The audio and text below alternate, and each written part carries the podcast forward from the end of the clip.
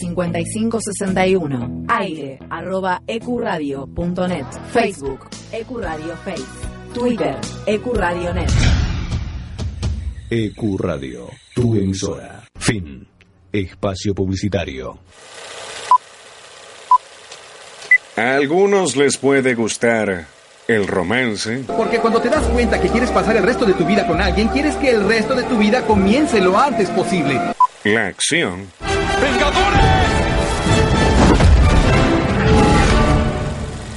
Unidos. el suspenso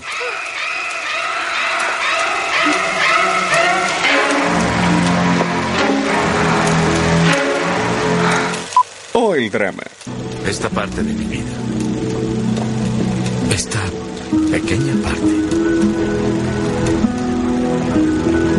Se llama felicidad. Pero solo unos pocos se quedan hasta el final. Están ustedes aquí porque son lo mejor de los mejores. Cuando termine la función, comenzamos nosotros. Postcréditos. Hasta las 6 de la tarde. Nos encontramos después de la función. Come on, everybody.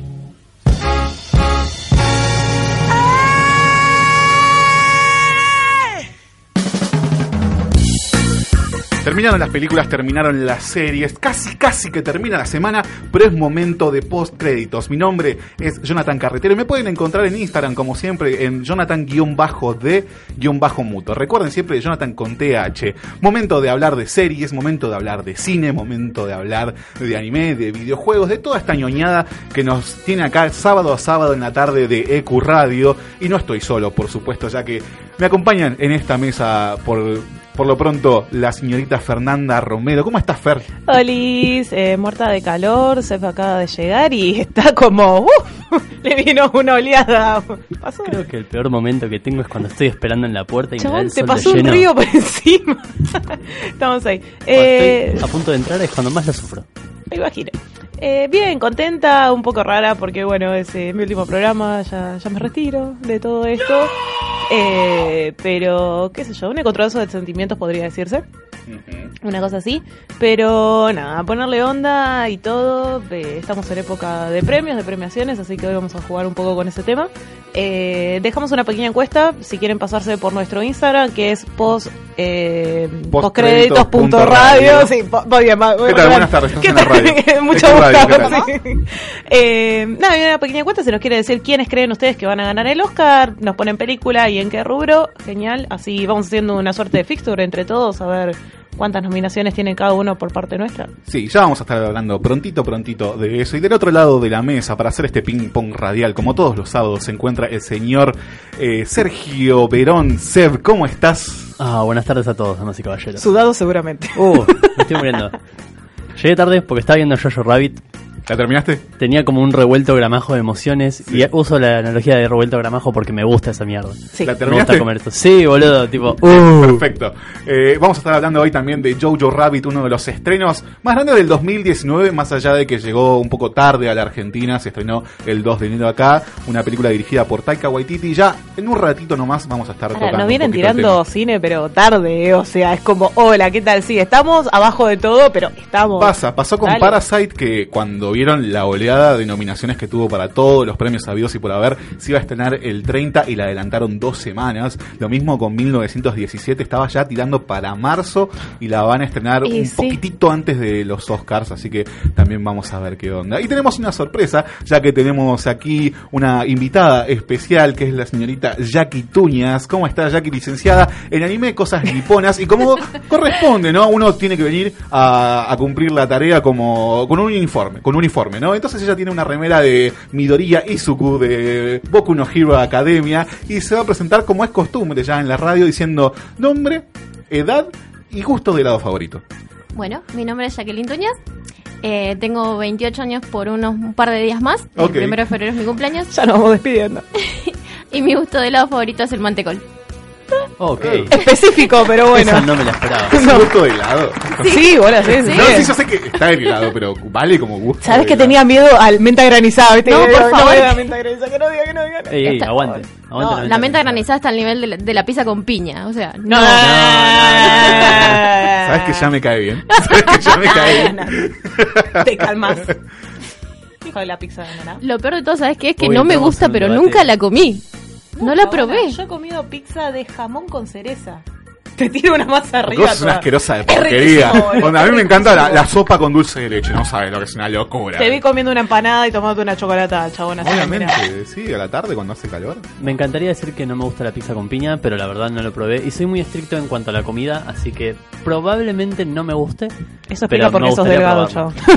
Mientras no vengan No, no, con- como, como de todo, pero soy muy...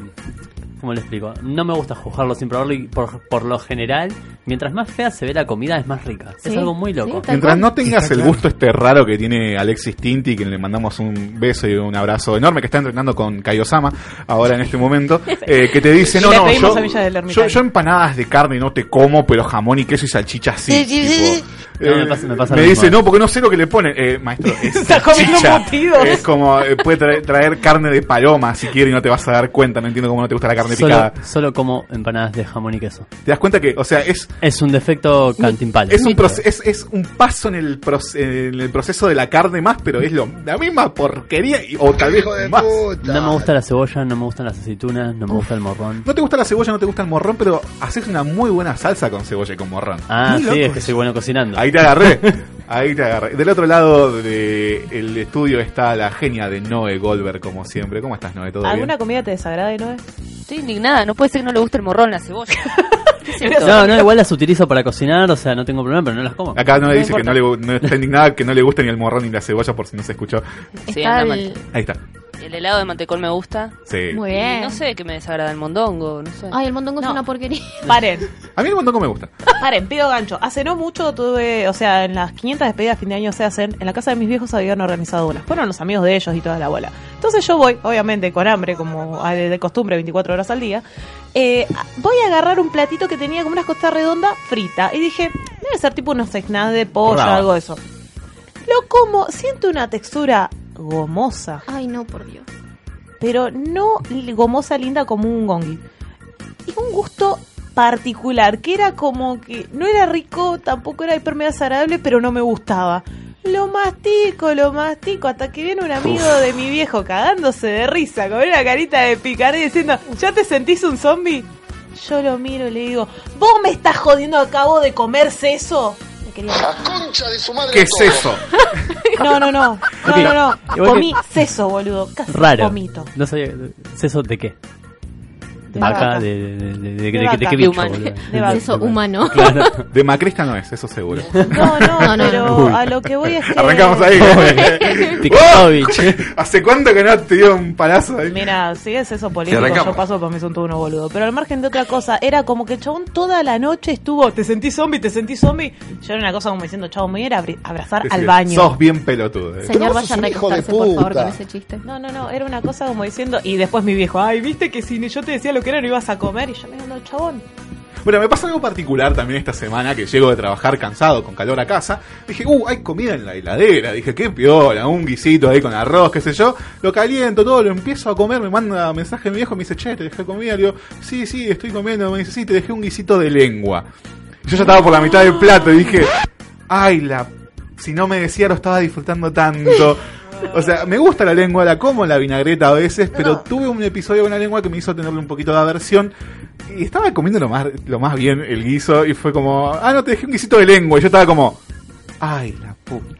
Mi episodio con la lengua fue mi vieja cocinando la lengua, sabía que me daba asco, me empezó a correr por toda la casa diciendo, mirá, lengua de vaca en celo. Obviamente nunca más volvió a comer. Bueno, en una Navidad mi hermanita estaba a punto de comer y yo la miro, mi- yo soy el hermano mayor de todos, en ese momento mi hermana tenía unos 8 años y la ¿sabes, vos sabés que eso es una lengua de vaca, ¿no? Imagínate tipo que la lengua de, de la vaca está en tu boca moviéndose y le hago con la mano el gestito de la mo- lengua moviéndose. Eso es una basura, Listo, no comió más nunca nada. Es vegano ahora. Eh, eh, no, no tanto. Eh, Y la Por otra parte- es un asco. no, no, no, dale hermana. ¿Cómo? Entiendo Fría, que fría, es, no puedo ni ver. entiendo Yo- que es sangre, sangre coagulada, pero Sí, está bueno. Es, es lo único que reconozco que sé lo que es y me encanta comerlo. O sea, yo soy de las personas que va a un puesto de choripán y pide un morcipán. Y la gente me odia, por supuesto. Qué Pero, ganas de tirar la plata. pero no, no, no, pero es como me encanta. Igual, gente, o sea, también entendamos que todos nos podemos acostumbrar a, todos los gustos. Tipo, Obvio, yo, obvio. yo, de hecho, estoy entrenando mi paladar y estoy empezando Estoy, a comer entre, más. estoy entrenando. Estoy empezando, estoy empezando a comer más cebolla, estoy comiendo más morrón, tipo. Ay, quiero ver Porque secuencia de entrenamiento. hay muchos, hay muchos sabores en el mundo que me estoy perdiendo, entonces no puede ser. Subiendo las escaleras, el Claro. chabón con una cebolla en una mano, un morrón en la otra. Ahí tarascón tipo. Sí. Ya sé lo que se puede, señores. Pero este no es un programa de comida. Algún Es, día. es un programa de cine, series, videojuegos y anime. Ah, te a recuerdo. hablar de Soma. No, te recuerdo que nos puedes encontrar en las redes sociales, en Instagram, por ejemplo, en postcréditos.radio. Y a Fer, ¿dónde te podemos encontrar en el Instagram? Fer-B larga-romero. Seb, En bank. estás liquidado. ¡Vamos Vamos, todavía! ¡Vamos! costó, eh, costó. eh, Jackie, Eh, si tengo Instagram, es eh, Jackie con Q y dos I, punto guion bajo, Sama. perfecto. Bien, me, me gusta el nombre, sí, también es coherente. Me gusta porque es, es como, viste, cuando le ves el prontuario a alguien y decís, "Eh, tiene, tiene sentido. Va- sí, Me- me van con cierra, la me remera. con la remera de Deku que tenés, tipo. Hoy también me vi el último capítulo de Boku no Hero. Para, para, Uh. ¿te pusiste al día o viste el No, último? no, estoy, al- estoy al día. ¡Bien! ¡Vamos! ¿Qué tal? ¿Qué te está pareciendo esta Guacho, temporada? qué temporada. Tipo, me hizo llorar en una parte. Acá, para, para, acá Jackie no vio No el último capítulo, Uy, vio Jackie. hasta el, el sábado pasado. Pero nos estamos entendiendo que yo terminé muy mal, boludo. Uh. Terminé muy mal, sí. No, A mí, tipo, la verdad, eh, el final no, no es lo que me hizo llorar, pero. Todo el Ah, hay un personaje tipo Kirishima. A mí me encanta desde, No, desde la no, primera o sea, temporada. es un ser de luz. No, no, no. Kirishima ¿Cómo es todo lo que está sí, bien. Sí, sí, Oh, cómo se puso ese chabón en esta temporada. O sea, loco, sos todo lo que está bien. Me voy a tatuar Red Riot Unbreakable. No, no, Tal no. cual. Eh, bro, bro, fight the power. También tenemos la presencia en el estudio de los chicos de Experiencia Saturno, a quienes les mandamos un saludo. Recuerden, todos los sábados de 8 a 10 de la noche, aquí mismo en el estudio de EQ Radio. Bueno, basta hablar de comida, basta hablar de redes sociales. Vamos a lo que interesa, porque estas son las noticias de la semana.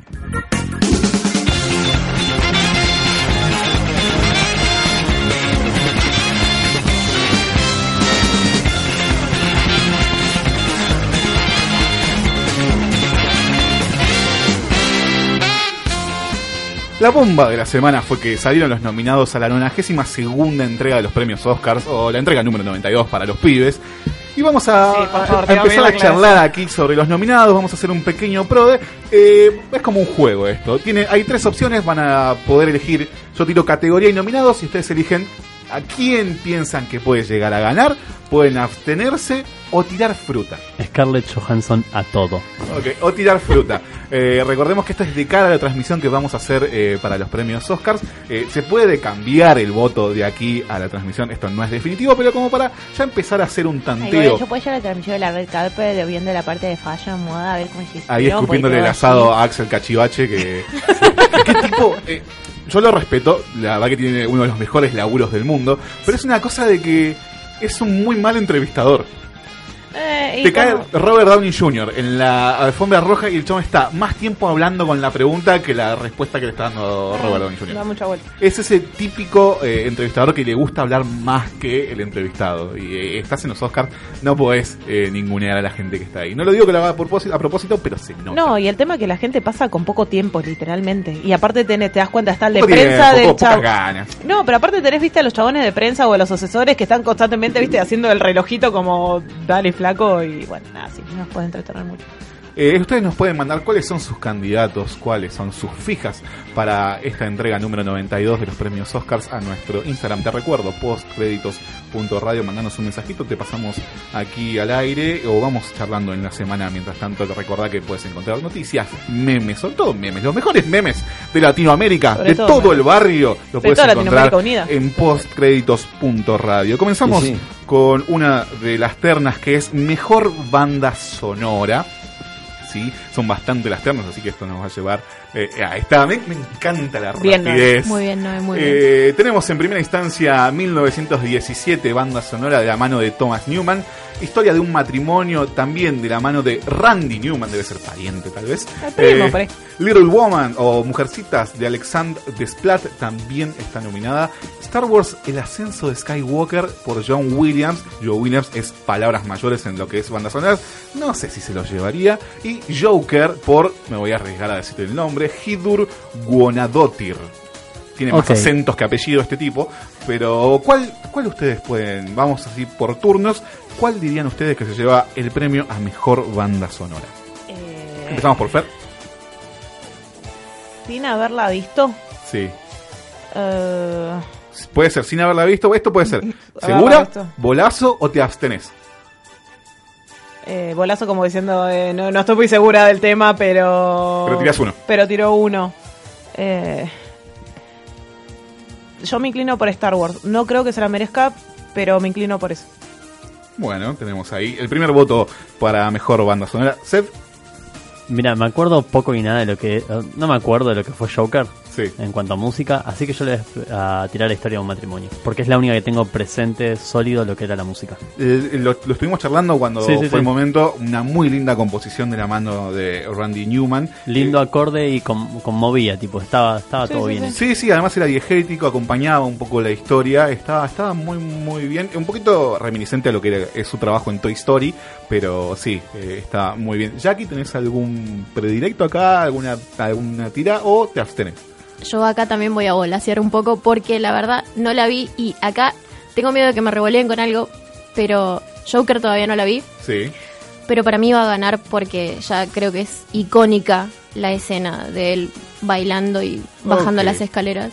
Bueno, por mi parte también voy a hacer como Jackie, le voy a dar mi voto a Joker eh, como mejor banda sonora. Eh, recordemos que esto no es composición original, es mejor banda sonora. Así que vamos a ver después cómo se dan las ternas de acá Ah, al... ok, cambio a- mi a voto.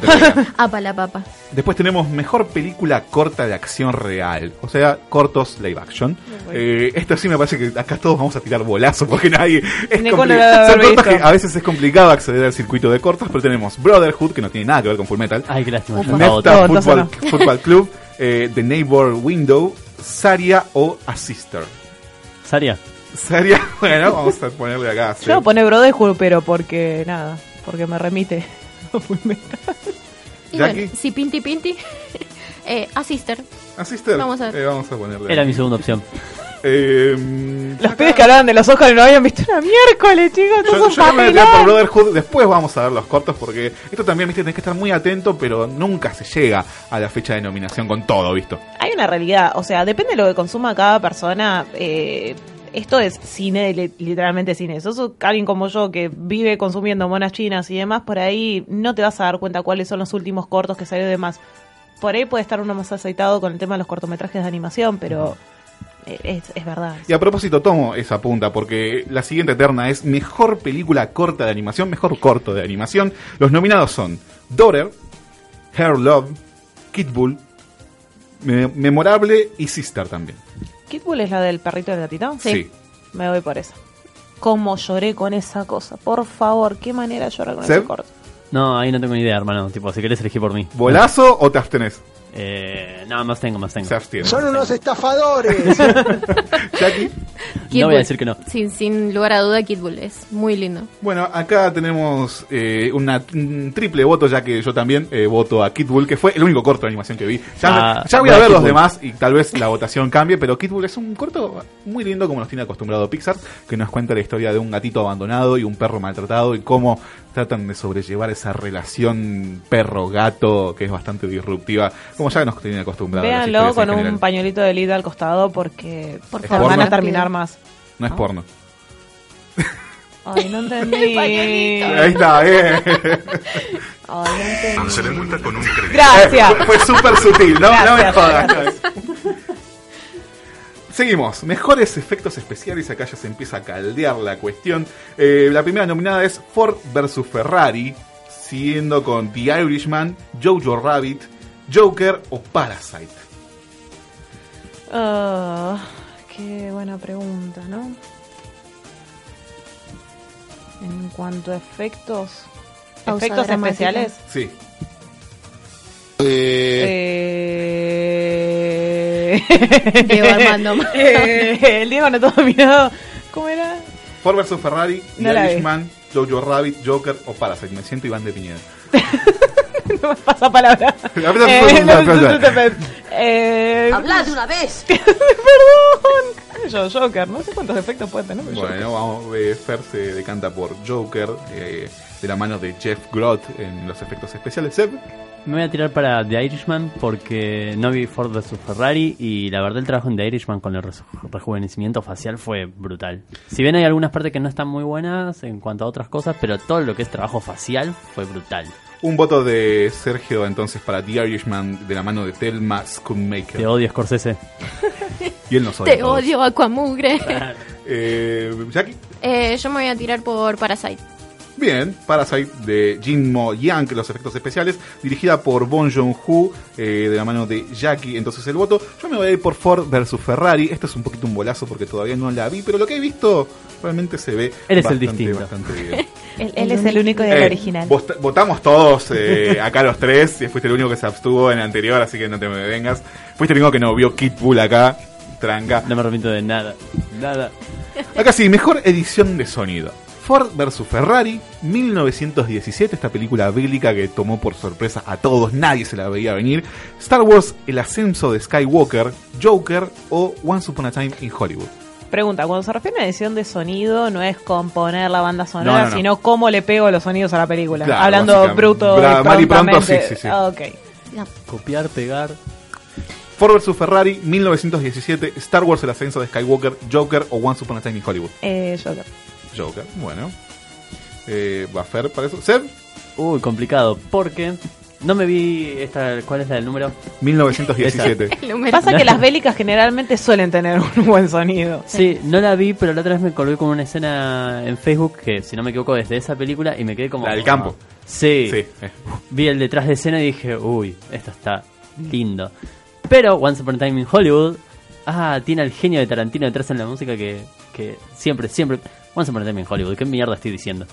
Bien, voto de Seb para Once Upon a Time in Hollywood. Jackie. Y sí. Yo me la voy a jugar por la película esta del número.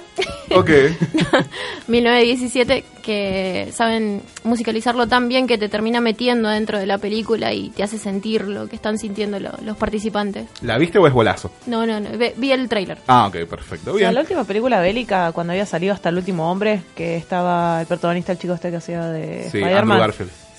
Eh, fue la, única, la última que vi, me acuerdo que esa película creo que se merecía muchos premios, pero en el sentido de que te conmovía y lo que era banda sonora había ayudado muchísimo. Yo en este caso me voy a decantar también por Ford versus Ferrari. Creo que hay un muy lindo trabajo en cuanto a la edición y el sonido de cada motor dentro de esta película, así que me voy por, por Ford versus eh, Ferrari. No sé si, creo que, déjame ver si voté o no voté en la terna anterior. Sí, voté. Seguimos entonces con mejor mezcla de sonido. Los nominados son Ad Astra, Ford vs Ferrari, Joker, 1917 o Once Upon a Time in Hollywood. Me siento como ese video de Maritos Baracus de Alf por Alf, Alf por Alf y, Alf por Alf. Y el El ganador ganador es es... Mel Gibson. Para mejor mezcla, dijiste. Mejor mezcla de sonido. ¿A qué se refieren con eso? Perdón, todo pero- el trabajo técnico y todo eso, esas son preguntas para después igual. O sea, te pido milis, porque a veces me pasa de. eh, o sea, ver que están hablando de las ternas y qué sé yo, y de un montón de cosas. Yo digo, para, si estamos hablando de sonido. Sí, está bien, parece muy ignorante lo que Son, estoy diciendo son en cuestiones un poco más técnicas. Claro, igual. por eso Acá mismo. estamos también un poquito tecleando, viendo más o menos. Esto igual después se puede cambiar. Así que tenemos eh, Ad Astra, Ford vs Ferrari, Joker, 1917 o Once Upon a Time in Hollywood. Eh, me tiro por 1917. Porque si es en cuestión de, de crear sonidos y demás de un montón de cosas, ahí hay otro laburo. No, ni idea, che. Ni idea. ¿te abstenés también? palabra. Sí, me abstengo. Pasa palabra. Jackie, Eh, de nuevo voy a elegir a 1917 ok. porque, sí, lo mismo que dijo Fer. Yo en este ¿A caso por qué no hay me voy a ir por. Ad Astra. no, por Ad Astra, la película de Brad Pitt en la que está en el espacio. Creo que es un género que siempre eh, juega mucho con lo que es la edición de sonido y tal vez por algo está nominada acá. Entonces le voy a dar mi voto a Ad Astra y después veremos qué pasa. Mejor guion adaptado.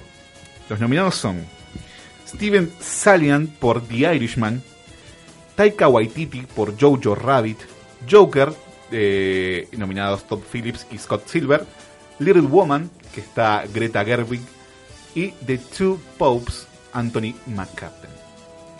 Eh, ahí por Joker. Tenemos un voto para Joker de la mano de Fer. Seb, Es de bromas. Sí, me voy a tirar, me voy a tirar por, ¿El por el? Joker. Teniendo en cuenta lo, lo- lo que es tipo el, el- el material original, tipo llevarlo al cine, creo que hizo algo muy lindo. ¿Jackie? Sí, acá, a menos que vos discrepes, vamos a tener quórum. Me tiro por Joker también. Ok, yo en este caso me voy por Jojo, Jojo. Rabbit No, no, de Taika no, Waititi, no, no, de quien no. ya vamos a estar hablando en un ratito, pero le doy mejor guion adaptado. Solo por eso se llama Yo, Jojo. estuve, yo estuve ahí, eh. Tipo, estuve ahí de ir para Jojo Rabbit. Eh, Recordemos todos que está basado en un libro que ahora no recuerdo cuál era el nombre, pero no es un guion 100% original, sino que es una adaptación de Taika Waititi que bueno, le metió mucha, pero mucha magia. Acá creo que sí es una terna cantada. Mejor guion original. Nominados están Sam Mendes y Christy Wilson Keynes por 1917. Ryan Johnson por Nice Out, esta película basada en la novela de Agatha Christie. Historia de un matrimonio, eh, está nominado Noah Baumbach, el director. Quentin Tarantino por Once Upon a Time in Hollywood. Y Parasite, tenemos acá la primera aparición de la película surcoreana de la mano de Bong Joon-ho y Jin Won-han. Eh, Parasite. Bien, Fer va por Parasite. Eh, Seb, Ah, para, había nombrado, nombraste uno al principio que se me. eh, 1917, eh, Nice Out. Eh, Historia de un matrimonio, Once Upon a Time in Hollywood y Parasite. Me encantaría ir para Parasite, Sí. pero no la vi. Y sé que todos van a ir para esa. Deberías, o sea, la, la- la recomendé en marzo, más o menos. o sea. Todo a su tiempo, todo a su tiempo. Igual, yo quiero recordarles que le dije, chicos, esta película se va a charlar mucho para los Oscars, acuérdense de mí, eh, Johnny 2019 al principio. Así que voy a ir por Historia de un matrimonio. Historia de un Me matrimonio, parece que el está llevado muy bien. Tengo que decir en Nice Out, eh, la vi, me entretuvo bastante. Es buena, o sea, no. Buena amiga debería ser. Pero está buena. Se las recomiendo, mírenlas porque Sí, sí, se van a entretener bastante. Se estrenó hace poquito, ya pueden ir a verla al cine. Eh, O Jackie, puede entrarla por Jasparrow también. les tiro el dato. Jackie, Eh, yo voy a votar Parasite también. Parasite. Sí. Bien. Yo en este caso, Oh, él va a ser el distinto. para mí es igual. cantado, eh, mejor guion original porque la academia lo ama. En un mundo ideal, esta terna la debería ganar Parasite. Sí. Pero, Pero, como pero, actúa pero. la, ca- la academia, pero, pero. Para mí se lo van a terminar dando a Quentin Tarantino por Once Upon a Time in Hollywood. Tal cual. Ah, eh, ¿sabes qué? Si bien me Ah, encanta esta película. esa. Ahora que veo de cerca. ¿Sabes qué? Me encanta esta película, todos lo saben. Pero, pero no es tan original, tipo, no, no- el guion, tipo, no, no es lo más lindo de toda la película. Es algo que pasó y se cambió el final. Pasa que hay toda una mística al, alrededor Sí, de Tarantino. Tiene como 20.000 cosas que están buenas Sí. y, y no es esa.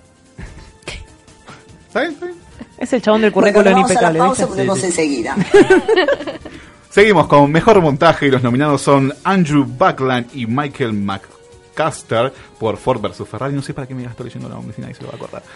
¿Por qué no empezás a decir el nombre de la película? Thelma Posta? Schoolmaker por The Irishman, Tom Eagles por Jojo Rabbit, ¿En qué te- Jeff estábamos? por Joker y Jim No Young por Parasite. Esto es mejor montaje. Joker. Bien, Fer le da un voto a Joker, yo estoy anotando todo. Seb, De montaje entiendo algo, ¿viste? Eh, eh, vamos a tirar Jojo Rabbit. Porque puedo, ¿no? Eh. Porque tengo el micrófono. Me tiro por Joker también. Joker también.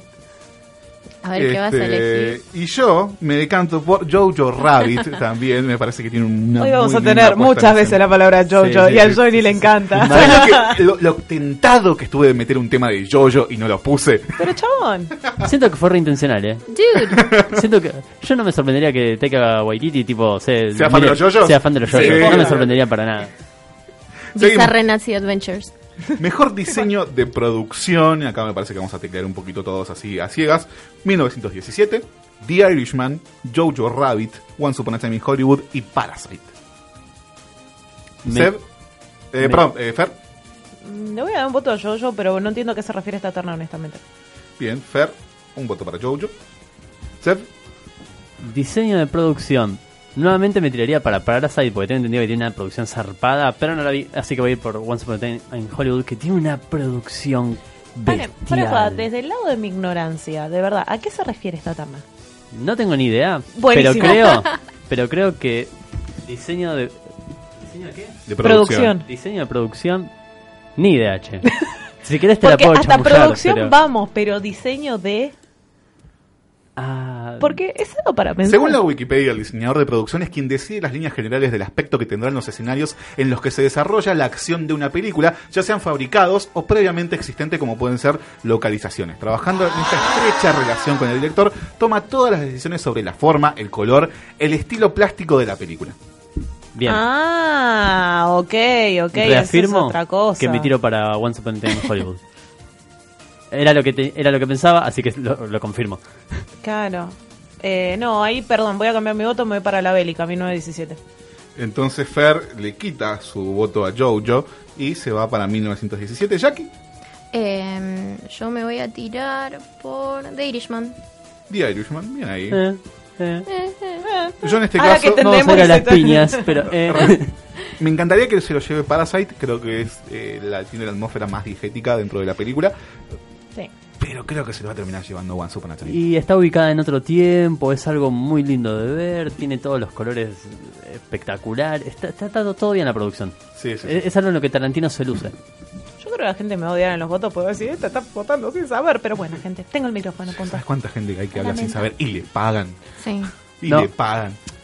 Eh, no sé bien cómo es la producción de Parasite, pero tengo entendido que se, lugar, se filmaron tipo en los lugares re- reales. Sí. Eh, y en el cambio de Once Upon a Time in Hollywood tiene construcción de, de escenografías, hay una escena de, de- recorriendo en plena época de los de los 60 y creo que es algo que eh, Sí, es, igual es digno de destacar. Lo que tiene Parasite es que tiene dos o tres locaciones, pero mismo las, locaci- las locaciones, sin hablar de las locaciones, te están contando una historia.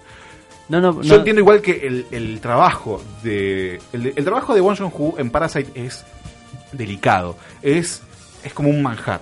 Y el trabajo de Tarantino es titánico, es, es enorme lo que hace, tal vez no al nivel de Won Jong-Hu, pero creo que en cuestiones de cantidad lo hace mucho mejor. Sí, sí, no, eh, opino que exactamente igual por lo poco que vi de Parasite, pero creo que en este, creo que es mi apuesta más fuerte por el momento de, de- a, a esta película, que sí, en esta sí se lo merece. Bien, tenemos la siguiente mejor canción original. Y los nominados son Randy Newman por Toy Story 4 y la canción es I Can Let You Throw Yourself Away. Ni idea, che. Elton John y Bernie Taupin por I'm Gonna Love Me Again. Diane Warren por I'm Standing With You. Perdón, la anterior era por Rocketman. Esta es Gracias. por Breakthrough. eh, Breakthrough eh, I'm Standing With You. Eh, la siguiente es Robert López y Kristen Anderson López por Frozen 2 Into the Unknown. Y Joshua Bryan Campbell y Cynthia Erivo por Harriet Stand Up es la canción. ¿De qué película es? Harriet. No sé, me por Toy Story. Pero, ¿sabes por qué? Voy, hago la contra Frozen porque no tuvo hitazo. Para mí no es un hitazo, no es. Let it go, perdón. Es, es imperdonable, es verdad. Es imperdonable, Sácala de ahí, sácala. Sí, me parece que es la, la nominación obligada, porque ya vamos a estar hablando de mejor película animada, pero Frozen no está. Spoiler, spoiler alert. Seb, Eh, no, voy a ir a Toy, a Toy Story. Toy Story. Sí, porque tengo ganas. Jackie. Eh, yo me voy a tirar también por Toy Story, porque la verdad Frozen 2, mm, como que le faltó algo. Yo en este caso voy a votar a Ford versus... No, mentira. a Jojo Rabbit. a Jojo Rabbit, no. Voy a votar a Elton John eh, por su canción I'm Gonna Love Me Again en Rocketman. Eh, me parece que por algo está ahí. No, eso seguro, pero fuera de joda, o sea, el, el otro día estaba hablando con mi sobrina, le mando un besito muy grande, nos está escuchando todo esto. Fue a ver Frozen y le digo, ¿y chabona qué te pareció? Mira con la cara como diciendo, estoy recontra decepcionado, hubiese preferido que ese dinero me lo den para comprarme un helado directamente. Y bueno, lo dijo una frías. niña. Fuerte. Fuertes declaraciones. Perdón, fuertes y y desconcertantes. desconcertantes. Seguimos con maquillaje y peinado. Los nominados son Bombshell, Joker, Judy, Maléfica, la secuela, y 1917. La venganza de Malefic. La venganza, sí. Che, me voy para Maléfica yo, ¿eh? Es una película que tengo cariño, que no lo crean. Seb, Ah, ni idea, che, creo que me voy por Joker, eh. Le dieron, le dieron mucha personalidad. Jackie. Tal cual, Joker, sin, sin dudarlo. Yo me voy por este lado por la biopic de Judy, eh, llamada Judy, la biopic de Judy Ah, Garland. claro, la transformaron. Sí, ¿no? eh, es esas cosas que le encanta a la academia. Eh, esas cosas de transformación, de época, ese laburo. Entonces creo que se lo va a llevar Judy. Eh, Grande, seguimos. Judy, grande. Mejor cortometraje documental. Eh, está Learning to Skateboard in a Warzone, If You Are a Girl. Wait, what? Life Overtakes Me. Sargento Louis Superman. Walk Run Cha Cha. Eh, me voy por la chica del skate. Ok. Bueno, acá estamos tirando por tirar. No, Eh, pero me imagino de qué viene, de qué viene la mano. O sea, lo voy a buscar después, pero por eso mismo, solamente por el título. No lo ¿Sef? vi. Eh, por la que termina con Chacha. Es la que te quedó. me pareció brutal el título. Eh, sí, me.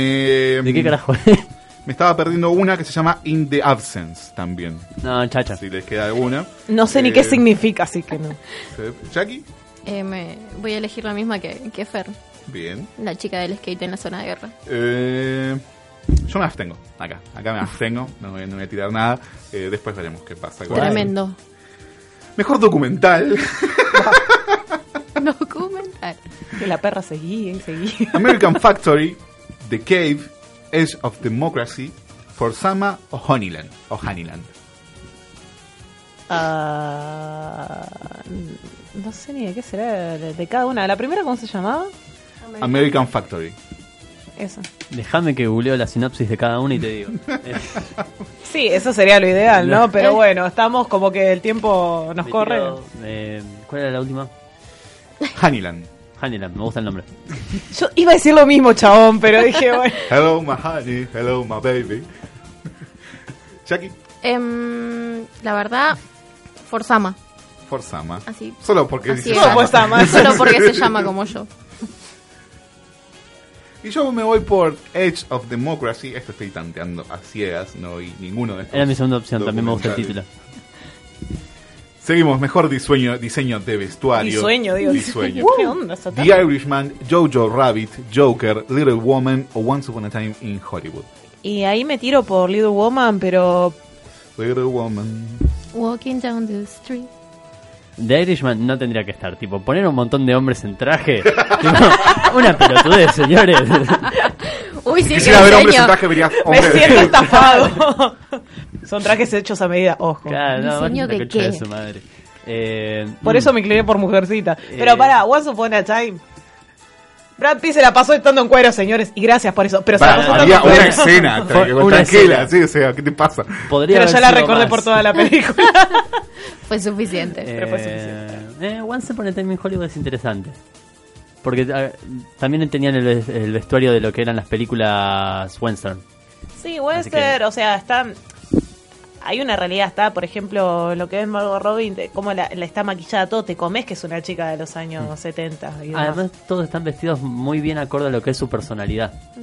Eh, en- los vestuarios te cuentan No, más yo o me fui menos. para cómo mujer. cómo Sí, es que tenés razón. O sea, es como que esto es como para hablar Obvio largo y razón. tendido, porque tenés que profundizar mucho, ¿no? Para hacerlo en cinco minutos cada uno. Me fui para lado de mujercitas por una cuestión de, de época y toda la pelota, entonces. También es algo que le encanta. A la academia, sí, sí, sí, cierto, cierto. Por eso. ¿Ser? Eh, Jojo Rabbit me parece que también podría ser. El trabajo que tiene me gusta mucho. En- como, lo- como el trabajo con Scarlett Johansson en la historia me gustó. A Scarlett Eh, le pongas lo que le pongas, va a estar bien. Me volví a enamorar de Scarlett Johansson. Sí, sí, sí. Sí. a full. Todo, sí, sí. En Jojo Rabbit. Bien, Ser. Diría Joker, pero lo único que se viste bien ahí es Joker. Jackie, Me voy a tirar por mujercitas también. mujercitas de la mano de Jackie. Y yo acá coincido con Sergio, para Full mí, fem power, tipo Jojo ahí. Rabbit se lleva el mejor diseño de vestuario. Y porque quiere decir Jojo nuevamente. La cantidad de referencias a los JoJos que va a haber en la entrega de premios. Nice. Seguimos con mejor película animada. Acá sí vamos a votar un poquito Vienen más a conciencia. ¿Cómo entrenar a tu dragón? El mundo escondido. Mm. Lloré. I Lost My Body. Close. Missing Link o Toy Story 4. Listo, ¿cómo entrenar a tu dragón? ¿Votás No. eso? Canté ¿Votás Pri. eso? Sí. Y eso que la desfenestraste. Honestamente, I Lost, My, I Lost My Body no lo vi. Sí. Eh, es la de la mano, ¿no? Que está en Netflix. Sí, Sí. es esa. Eh, no la vi, me parece interesante. Close todavía no la vi. Eh, sé que va a terminar ganando Toy Story. de alguna manera, no sé, algo me lo dice. Es probable Algo, Story. mm, literalmente. Pero le voy a dar la, el voto de I Lost My Body. Pero por una cuestión de que todavía no la vi. pero parece interesante. Y todavía no la vi. Todavía no la vi. ¿Sabes qué? Que estuve a punto de ver I Lost My, Bo- My Body porque vi que todos estaban como aplaudiéndola como locos. Me vi el tráiler y dije, ah, esto tiene pinta de que se ve bien y es una chota. Sí. Así que dije, no, hoy no voy a hacerme Klaus esto. también podría tener el voto a favor. Es Klaus, linda. me gusta el estilo de animación que tiene. Y todavía no la vi, así que no te voy a votar. Eh, Jackie, No voy a sorprender a nadie, pero ¿cómo entrenar a tu dragón? A mí la no fui a ver gustó. al cine, la disfruté, lloré, me reí. ¿Posta? Sí. yo en este caso A la media hora dije, ¿cuándo termina esto? Voy a, voy a votar a Klaus. Eh, me parece que se la viene bastante nombrada y se, la- se viene llevando algunos premios. Es de Netflix, ¿no? Yo estaba pensando en la calidad de animación y en realidad tendría que estar juzgando todo, pero... Sí, tenés que Hola, jugar. hello, eh, post créditos, lo que hacemos todos los sábados. Pero nada, sí, sí, sigo firme por el momento con cómo entrenar a tu dragón. Aguante chimuela. Acá tenemos una que también es media cantada, la siguiente eterna, que es Mejor Película Extranjera. Y los nominados son Parasite por Corea del Sur, Dolor y Gloria eh, por España, Corpus Christi por Polonia, Honeyland por Macedonia y Los Miserables por Francia. Parasite. Seb, Eh, eh, Parasite va a ganar Parasite, pero me tiraría la segunda opción que era... Dolor y Gloria. Dolor y Gloria. Tipo, esa sería mi segunda apuesta, pero voy a hacer solamente una y va a ser Parasite. Bien. Jackie, Yo me voy a tirar para Los Miserables. Los Miserables, bueno. Eh, yo acá pensé que iba a haber quórum, pero no. Este, me voy por Parasite también, que se viene llevando todos los premios por mejor película extranjera. Me duele muchísimo por Dolor y Gloria porque es una excelente Ah, película te duele de, mucho. de Almodóvar. este, sí, sí, sí, el humor. Eh, porque realmente es una gran película de Almodóvar. Eh, Antonio Banderas está muy bien, pero Parasite es Parasite y la viene rompiendo asquerosamente. Y todo aquel que haya visto esa película es como. He visto Parasite ocho veces. Nadie que haya dicho eso odiaría Parasite. Mejor fotografía, 1917, eh, de la mano de Roger Dickens. The Irishman, de la mano de Rodrigo Prieto. eh, Joker, por Lawrence Sher. The Lighthouse, por Jarin Balske. Y Once Upon a Time in Hollywood, por Robert Richardson. Ahí me voy por Joker. O sea, nada, buenos planos, buenos todo, cómo te contaban cada cosa. Es Bueno, algo que tuvo Joker es que salieron todos como locos a aplaudir la paleta de colores, como Sí. si todos de repente sabemos lo que eso significa. Eh, yo me voy a tirar a la película bélica, porque estoy aburrido. 1917. Sí. No, pero cuestión de Joker, o sea, eso yo quedé muy fascinada por, o sea, insisto, por la, por la fotografía, por lo visual. Contaba mucho, No, no. cada plano, cada buena, eh. color, ca- o sea, disfruté mucho de esa parte. Sí, sí, de vuelta, a nivel fotografía es excelente Sí. y la escena de la escalera, más allá de todos los memes que salieron, tiene unos simbolismos. Uy, no, brutales. no, esa, esa- esa escena me voló la cabeza, es increíble. Y eso por nombrar solamente una cosa. La fotografía de, de Joker es Me una de las cosas mucho. que están bien en los Oscars. ¿De? Eh, Jackie. Sí, Joker, tal Joker. cual. Bien, yo en este caso voy a votar a Yarin Balske, mierda se podés. por The Lighthouse, esta película en la que está William Dafoe y Robert Pattinson, que son dos cuidadores de un faro, hecha Ah. en un formato antiguo, en blanco y negro, con una visión más cuadrada de las televisiones que tenemos hoy. Me parece que es una propuesta... eh, es un poquito un oxímoron decirlo de una película con un- un- una imagen vieja, pero me parece que es un aire fresco a lo que propone la industria. No, no, a ver, siempre eso de, por ejemplo, ahora que se está usando mucho ese formato que simulaba un VHS entre las rayitas y demás, da un toque artístico y todo, es depende de ahí ya el gusto de, de cada uno. Igual creo que va a ganar- Joker esta ca- categoría. ¿eh? Sí. Posta tiene un trabajo brutal. Veremos. Pero veremos. me, me divierte más va a apostarle a otro. Mejor actriz de reparto, esta para mí es cantada. Las nominadas son Laura Dern por Historia de un matrimonio, Katie Bates, la gran Katie Bates, que todos recordamos por Misery, más que otra cosa, por Richard Jewell, esta película, la última película de Clint Eastwood, no porque sea la última que hizo en su vida, sino la última que sacó, que se estrenó hace muy poquito, Scarlett Johansson por Jojo Rabbit, Margot Robbie por Bombshell o Florence Pugh por Little Woman. Me voy por la primera actriz de Historia de un matrimonio. ¿Quién era? Laura Dern, la abogada. Ah, uh. Para mí son un buen papel esa mina. Sí, Yo, la- o sea, me de- morfé el papel de la mina, Sí, la literalmente. detesto y por eso creo Sí. que cumple. Y igual voy a votar a Scarlett Johansson. Y le pone un corazoncito al lado. Estoy a punto de poner tu, tu, tu marquita en Laura Dern. Hijo de puta. sean claros, sean concisos. La madre que los parió. Eh, Jackie. No, la verdad que eh, Marriage His- History está muy buena, pero sí voy a terminar votando a cualquier otra persona. No. Eh, Scarlett Johansson, sí. Me encantaría que sea Scarlett Johansson. Se lo remerece. Se lo recontra remerece, pero los números dicen otra cosa y Laura Dern se está llevando todos los premios de actriz de reparto por historia de un matrimonio, así que ese es mi voto para actriz de reparto. que- Mejor, No, no, no, no, se dice, Scarlett no estaba nominada como mejor actriz. No, sí, por, eh, Por- historia de un matrimonio, Por pero estamos hablando de Jojo Rabbit acá. está bien, pero por eso mismo se lo va a llevar de alguna manera, pero no va a ser por yo. No sé si se lo va a llevar, ¿eh?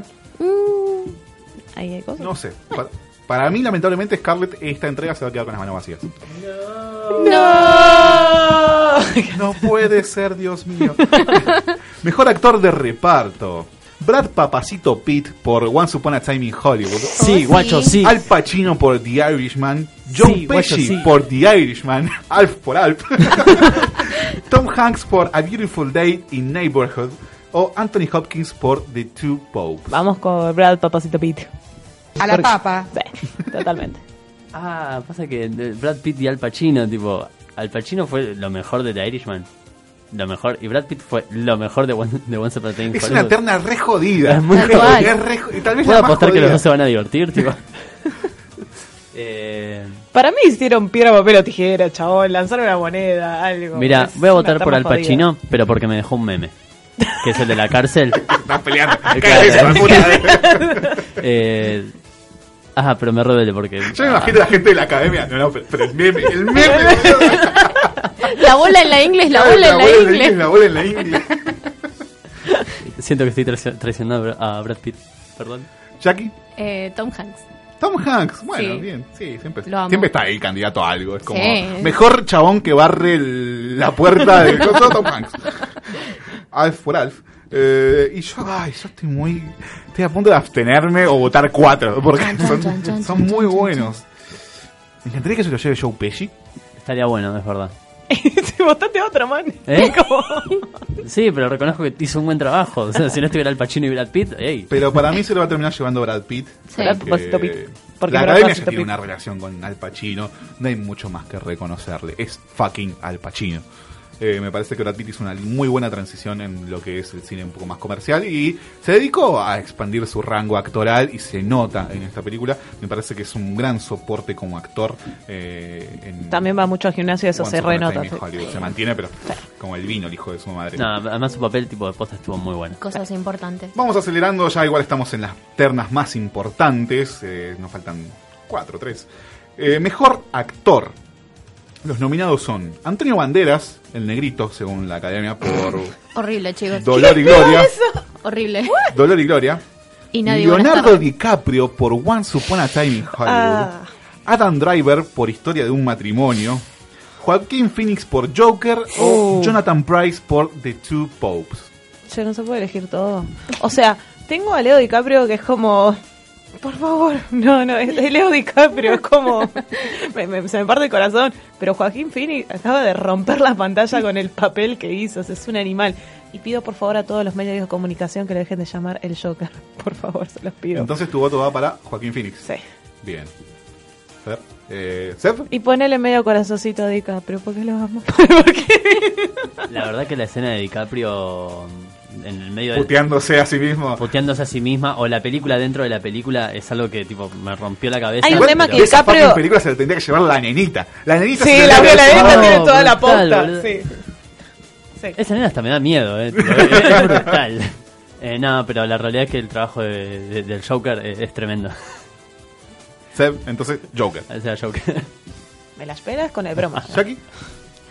Yo, eh, la verdad que se pasó Joaquín Phoenix con toda la dedicación que le puso al personaje, todo el trasfondo, todo el sacrificio que hizo, bajando de peso, etcétera, etcétera.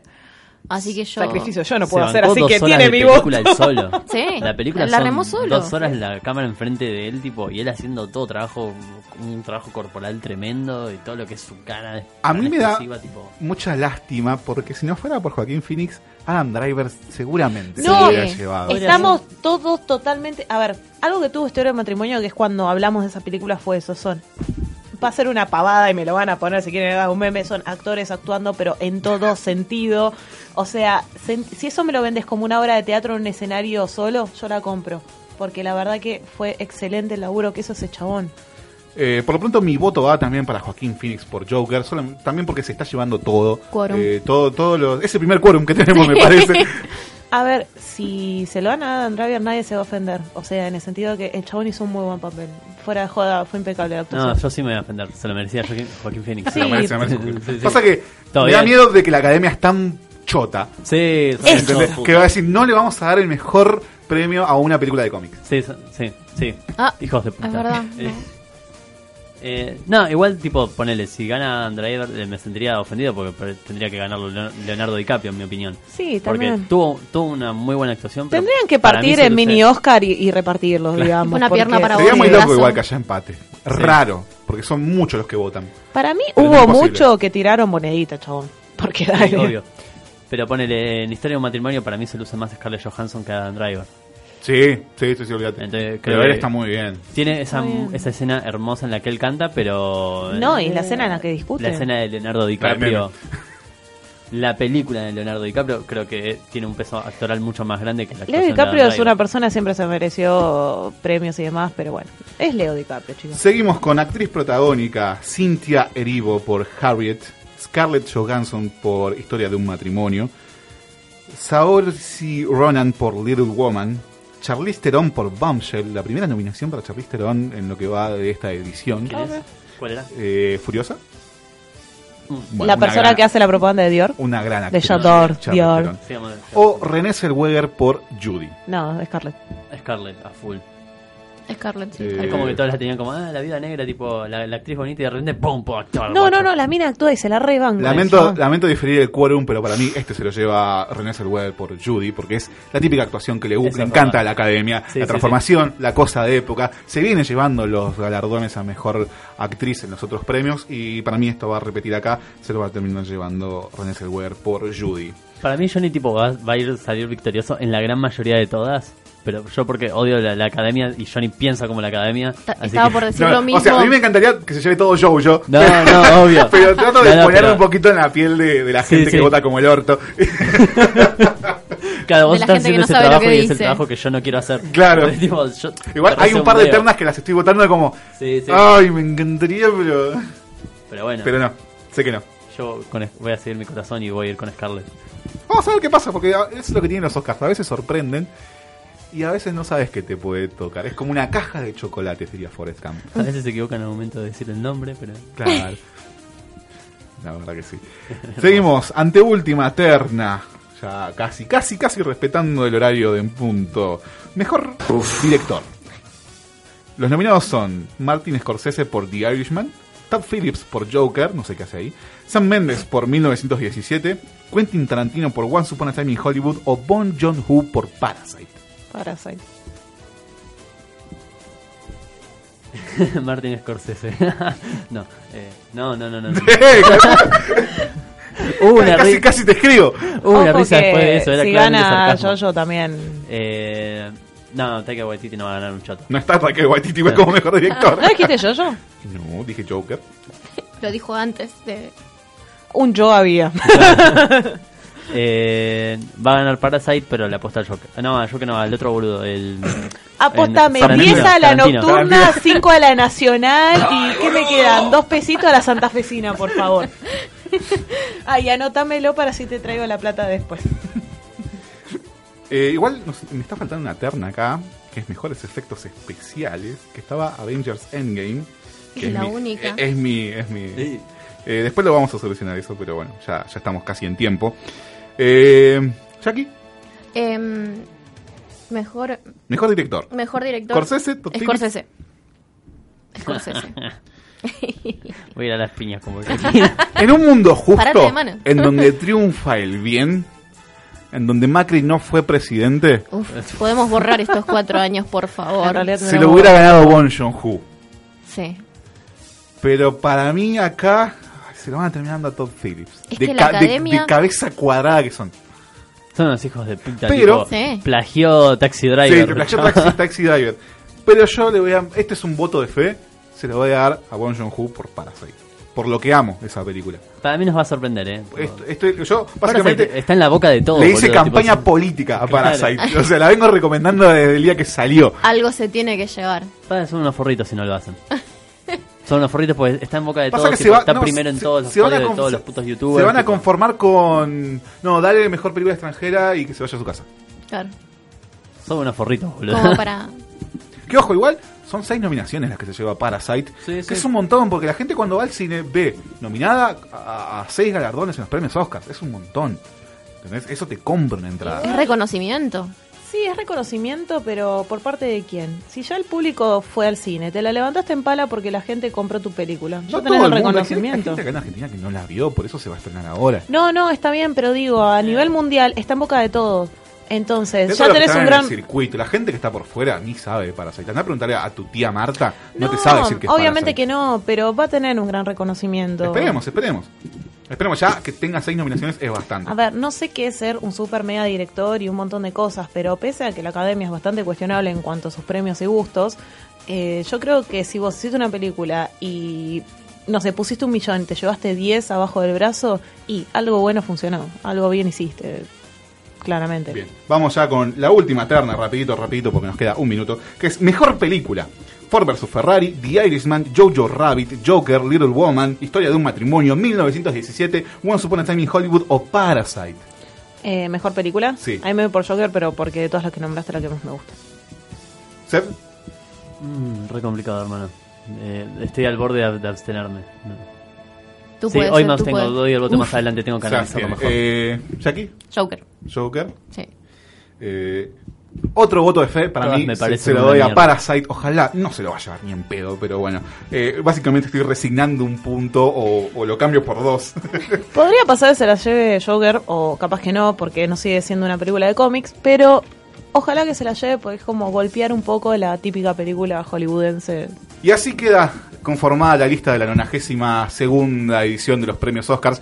Joker con 11 nominaciones, Irishman con 10, 1917 con 10, Once Upon a Time in Hollywood con 10, Parasite con 6, Jojo Rabbit con 6, eh, Historia de un matrimonio con 5 y Ford vs. Ferrari con 5 son los nominados más grandes de esta edición. Y hasta aquí llegó nuestro pro de nuestras predicciones para la, esta próxima edición de los premios Oscars. Momento de que empiece a sonar la música en la tarde de EQ Radio. Ellos son Giving haciendo Fuyu no Hanashi.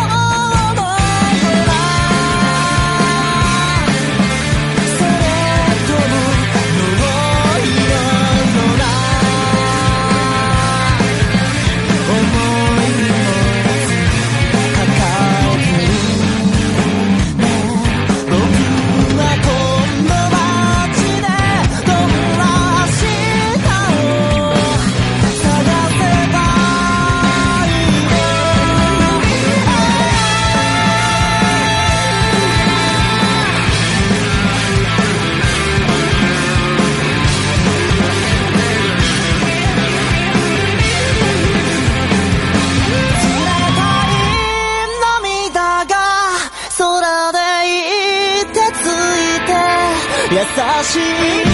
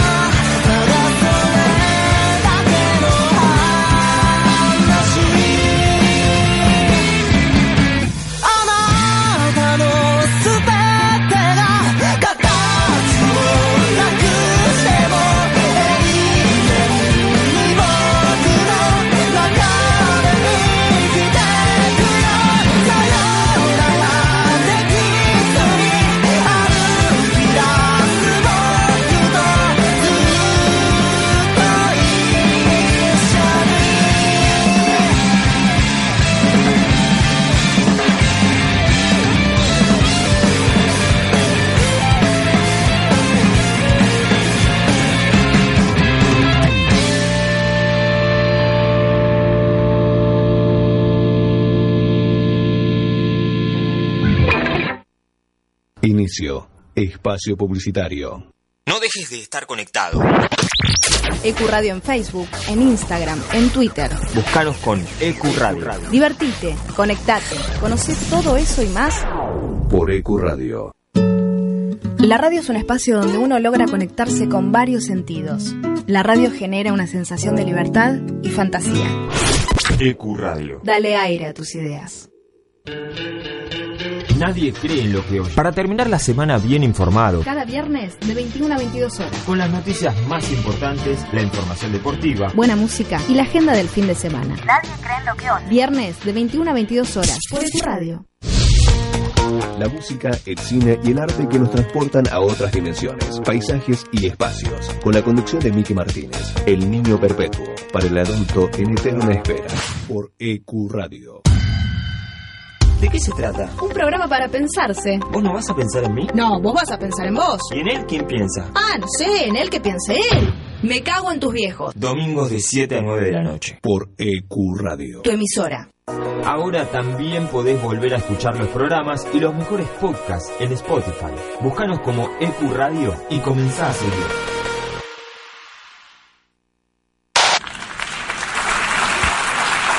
En nombre de la Asamblea General, tengo el honor de dar la bienvenida a las Naciones Unidas. ¡Cállese, hombre horrible! Una nación sin representación en la ONU merece ser escuchada. ¿Quieren ser como la ONU de verdad o solo parlotear y perder el tiempo? De 16 a 19. De 16 a 19. Downtown Corea. Buen fin de semana, niños. Sean buenos con los países subdesarrollados. Por Ecuradio. La promoción y difusión de las marcas es todo. Por eso, ofrecemos una amplia gama de ofertas para tu emprendimiento o pyme. Somos una radio con difusión nacional e internacional. Nosotros, junto con tu empresa, crecemos. Envíanos un mail a info.ecuradio.net con el asunto Pauta. Ecuradio, tu emisora. Experiencia Saturno. Atrévete a vivir un mundo nuevo. Sábados, de 20 a 22. Anímate a la Experiencia Saturno. Conectado a Ecuradio. Los sentidos de la música a flor de piel. Cada martes, de 22 a 0, con cada carta que jugamos hacemos saltar la realidad, con la altura y el toque de humor ácido necesarios para contrarrestar los efectos nocivos por EQ Radio. Los martes de 22 a 0 horas, escuchás Mato y Obligo por EQ Radio.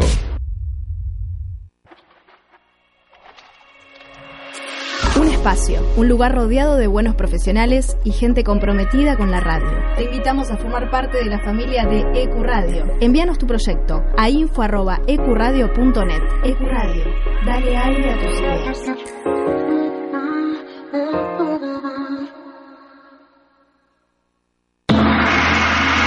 ¿Qué pasó, papá? ¿Y qué pasó anoche? Los jueves son más un Júpiter y mejores entre amigos. O panas. Los panas de Júpiter. Jueves de 18 a 20 horas.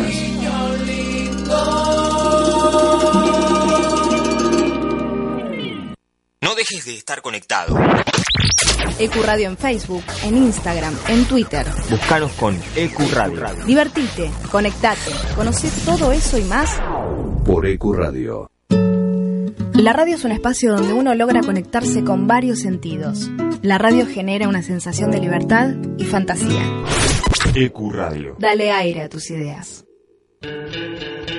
Nadie cree en lo que oye. Para terminar la semana bien informado, Cada viernes de 21 a 22 horas. con las noticias más importantes, la información deportiva, Buena música y la agenda del fin de semana. Nadie cree en lo que oye. Viernes de 21 a 22 horas por Ecu Radio.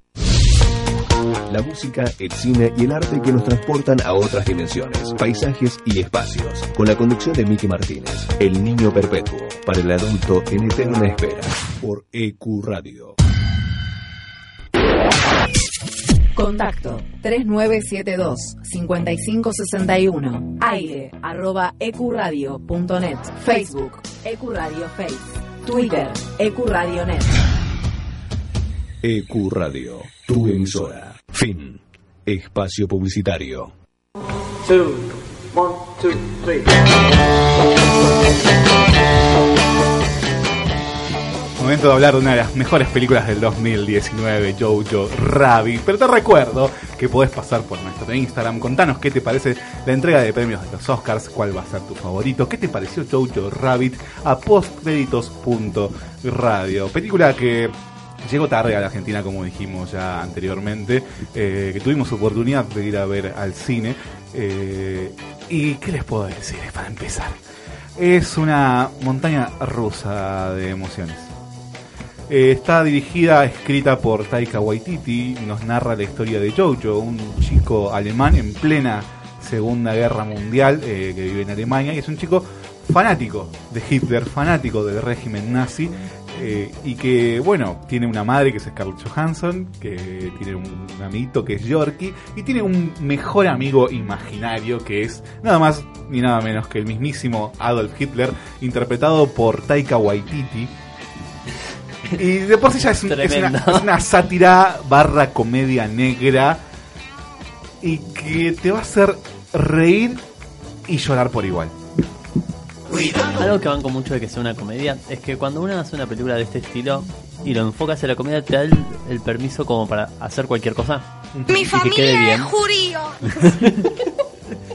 Eh, Ya no, bueno, está mirando como, ojo, ojo con lo que van a decir. Ay, qué. Eh, no, eso es algo que me gusta al momento cuando uno tiene que puede dirige una comedia. Se puede dar ciertas licencias de, de jugar con ciertos colores, jugar con ciertos diálogos, jugar con ciertas improntas visuales como poner mariposas literalmente en el estómago de un nene. Claro. Entonces, es algo lindo y algo un recurso muy útil al momento de hacer una película. Es una película que, sí, justamente como toma esta cuestión de lo inverosímil, lo irreverente, da pie mucho al humor, pero Y no te deja, no sabes qué esperar en un momento. toca temas y temáticas muy arriesgadas, eh, más allá de que hayan pasado más de 60 años de, de la Segunda Guerra Mundial. Es jodido todavía tocar el tema, pero como al estar amparado en el humor se da ese changüí, pero siempre lo hace con mucho respeto. ¿Por qué? Porque cuando hablan sobre los judíos dentro de lo que es el régimen, lo hacen desde el imaginario de Jojo, un chico de 10 años. Entonces entendés muchas cosas que se van al carajo porque están en la mente de un chico. Y obviamente también es como le hacen creer que es el mundo dentro de este régimen. Es una película que ya de por sí es una declaración de intenciones que es una película anti-odio. Eh, es, es que más allá, sacándola del contexto, la podés ubicar en, en, en- en hoy, 2020, y, y- y ponerlo en el papel de mucha gente fanática de muchas cosas. Y se burla un poco de esa estupidez del fanático, al nivel de lo que podría ser, por ejemplo, el anime Detroit Metal City. Fer, vos eh, tuviste oportunidad de verla, no sé si le llegaste a terminarla, pero... Eh, sí, sí, tuve oportunidad de verla. Eh, en los primeros minutos era una cosa de que me estaba riendo, pero diciendo, ¿qué mierda estoy mirando? Ujú. Eh, sí me gusta que es una película que es humor, que es humor negro y que no tiene problema en hacerlo. Porque sí, o si vas a plantear una película así, anímate a hacer cosas y te chupa un huevo lo que te puedan decir. Porque primero está- es una película protagonizada por niños pequeños. Eh, me sorprende cada vez que veo películas con chicos que están actuando de esa manera, sigo sin entender cómo una criatura tan chiquita puede sacar un terrible papel y actuar y creerte ese papel porque son nenes chiquitos. Y los Yorkie. Yorkie, un personaje hermoso. Está protagonizada por Roman Griffin Davis, que es Jojo, que el pibe se come. La película es, es, es a nivel, digamos, infantil lo que hace eh, Joker, lo que hace Joaquín Phoenix en Joker. Se carga la película porque a través de sus ojos está, está en casi todas las escenas él. Sí, sí, sí. Y es terrible el rango dramático que maneja el pibe. Lo que habla también mucho de la dirección que le da Taika Waititi, porque en primero no es fácil eh, trabajar con chicos. Hace- Para no es un actor que decir, bueno, haceme esto y te lo hace. Hay que saber llevarlo a esa No, emoción y el y- pibe responde impecable. Responde bien, me gusta la dinámica que se da entre él y el chico. O sea, si bien es un Hitler visto a, a los ojos de un, de un, de un niño de 10 años, eh, siendo que es, o sea, todos sabemos lo- el personaje nefasto que fue, pero cómo interactúa con el actor, cómo, cómo se entienden. O sea, si bien están actuando, pero te das cuenta que hay buena química y cómo juegan entre ellos, eso es muy disfrutable, honestamente. Sí, no, eh, mención especial, por ya te lo digo, a Roman Griffin Davis, Jojo, y a Archie Yates, que hace de Yorkie, el mejor Sí, amigo, eh, que también es un pequeño niño Es de un- las fuerzas nazis. es una película que si bien no pude terminarla, eh, no sé cómo será el final, pero en un principio me gusta cómo van manejando los tiempos. O sea, pasan cosas, hay una escena por ahí, le sonará muy en particular, que va como a las apuradas y es como... Es una película que es consciente de sí misma, es comedia, te quiere mostrar cosas bizarras, absurdas y va manejando los tiempos, y es, es interesante, Eh, de verdad. Eh, también, bueno, está Thomasin Mackenzie, que hace de Elsa, la niña judía que vive eh, escondida en la casa de Jojo, que él en un momento descubre, esto está todo en el tráiler, no vamos a hacer ningún tipo de spoiler más allá del tráiler, que es escondida por Scarlett Johansson, el personaje de Rosie, la madre de Jojo, y que es la que genera el conflicto dentro de la película, en donde él no le puede contar a la madre que sabe que hay una niña judía, la niña judía tampoco le puede contar, y la madre no le va a contar a Jojo porque es un niño fanático de Hitler, eh, que en un momento pensé que todo este chiste de mi mejor amigo imaginario Hitler iba a estar como muy, muy denso en la película. Y hay algo que Taika manejó muy bien, es que tiene poquísimos personajes, porque si vos te pones a fijar en el elenco son cuatro o cinco los principales, los demás son extras, y están todos el tiempo justo, como para que se te encariñes, se desarrollen y lleguen a un arco argumental que cierre bien. Incluido Adolf Hitler en la piel de Taika Waititi, que recordemos es un judío, medio negrito. eh, eh, eh, es- ya de por sí ahí te entra un poco el humor de que él haga de Hitler. Que di- dicho sea de paso, lo interpretan muy bien. Sí. Hay, momentos tipo en, en- en el que puedo ver a Hitler ahí. Sí, sí, sí, sí, sí. sí. Eh, es, nada, es, una, es una inversión y la arrancás pero a la risa loca ya con un tema de los Beatles que estamos escuchando de Bueno. fondo, pero en alemán. bueno. quería hacer mención honorífica a ese primer montaje que es de los Beatles y en un momento hasta, les juro que lo volví a ver porque dije, pará, pará, me están echando un video de los Beatles. Porque eh, cuando vos haces ese montaje de que son videos que creo deben ser videos eh, posta de, de filmaciones Sí, en sí, cuanto... sí, Y cuando vos le pones un tema así, súper alegre, todo, de verdad no sabés, estás viendo a fanática de los Beatles corriendo, que, que eran los videos de ellos normalmente, y era no, todos fanáticos. Y vos decís, Es que es todo un maniqueísmo que tal vez se podría haber visto en la época. Y que también me recuerda un poco. ¿Recuerdan el capítulo de los simuladores de debilitador social en donde hacen una comparación entre los campos de concentración y las chicas que querían ser modelos? Va por ese lado, como ese tipo de parodia Por de comparar a Hitler con los Beatles. No, el, el- lo que es el fanatismo masivo en sí, todo, tengo que, la verdad que ese montaje fue muy bueno, o sea, es esa contradicción que, que sabes que va a funcionar, pero está muy bien aplicado. Me parece muy curioso que es una película que habla sobre un conflicto bélico, pero prácticamente No nunca hay guerra. ves una batalla. Todo pasa por fuera. Jojo vive en un pueblito en donde está todo recontra bien. Eh, están todos bien, no, no- no es una Alemania eh, depresiva como vemos por lo general en la Segunda Guerra Mundial. Y tampoco esperes nazis realistas de High Hitler y qué sé yo. No. Es como Un señor alemán. es como medio una, una parodia de eso que hablan de los judíos como si fueran de otra especie que tienen cuernos y Por viven eso colgados de los techos de las casas de la gente. Pero, o sea, a ver, son niños que los están educando cómo ser un nazi, y también es una película toda vista desde los ojos de un niño, entonces, Claro. obviamente, no vas a ver guerra porque él no sabe lo que es, puede ver lo que les están explicando, vas a ver un pueblo medianamente bien, Hay Es que ver qué vistoso. es vistoso, pero hay que ver si eso era verdaderamente así o él lo veía así dentro de su mundo perfecto. Claro, es juega un poquito con el, como la visión del Joker, Sí. donde a veces no sabes que puede llegar a ser real Que y que eso no. está bueno, está bueno por la bajada, o sea, dentro del humor negro que tiene, la bajada de línea a la vez, o sea, que compensa bastante. Sí, sí, sí, sí. No vayan a ver esta película con sus hijos, por favor, pero... Pará, o que, sí, ojo. pero no sé. Yo fui a una función al cine de sí. Belgrano, en donde fuimos muy pocos, éramos 20 personas con toda la furia, y en un momento veo que caen como una tropa de 5 o 6 pibes de 10, 11 años y dije, la mierda, cagó la Dije, eh, y después lo veía en el cine, primero me, me encantó, súper respetuosos, ni un ruido que me- es, de remarcar porque siempre nos quejamos de la gente Sí. mayor que hace boludeces en el cine.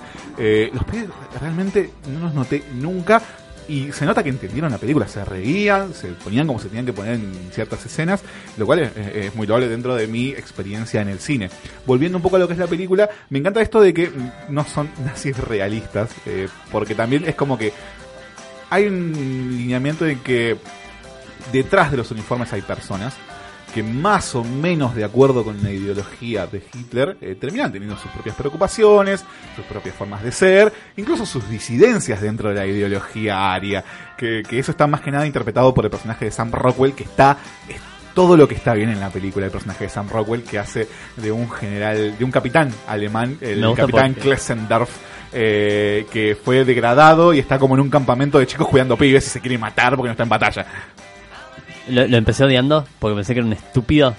Y es lo mejor de la- es una de las mejores cosas de la película, gran personaje. Su química con el personaje de Alfie Allen, que hace de Frinkle, que Sí. Alfie Allen todos recordaremos por hacer de El Castrado en Game of Thrones, de que Theon Greyjoy, está también muy, Está eh, muy son bien. muy graciosos todos los momentos. Cuando caí, tipo, dije, excelente. Sí, sí, sí. Entonces me gusta esto de que dentro de todo te hace empatizar en la parte humana. Siempre remarcando que son nazis. Es como que está muy cuidada. Está como Eso, hay mucha medida atención. al detalle la película. Cada vez que se toca un tema sobre, sobre guerra, se toca desde el costado del humor. Para- como para. Eh, muchas veces nos ofendan que esto es joda. Y, y- y las cuestiones emocionales son las que se tratan con más soberbia. Y es algo muy bueno para entender más o menos cuál es el tono de la película.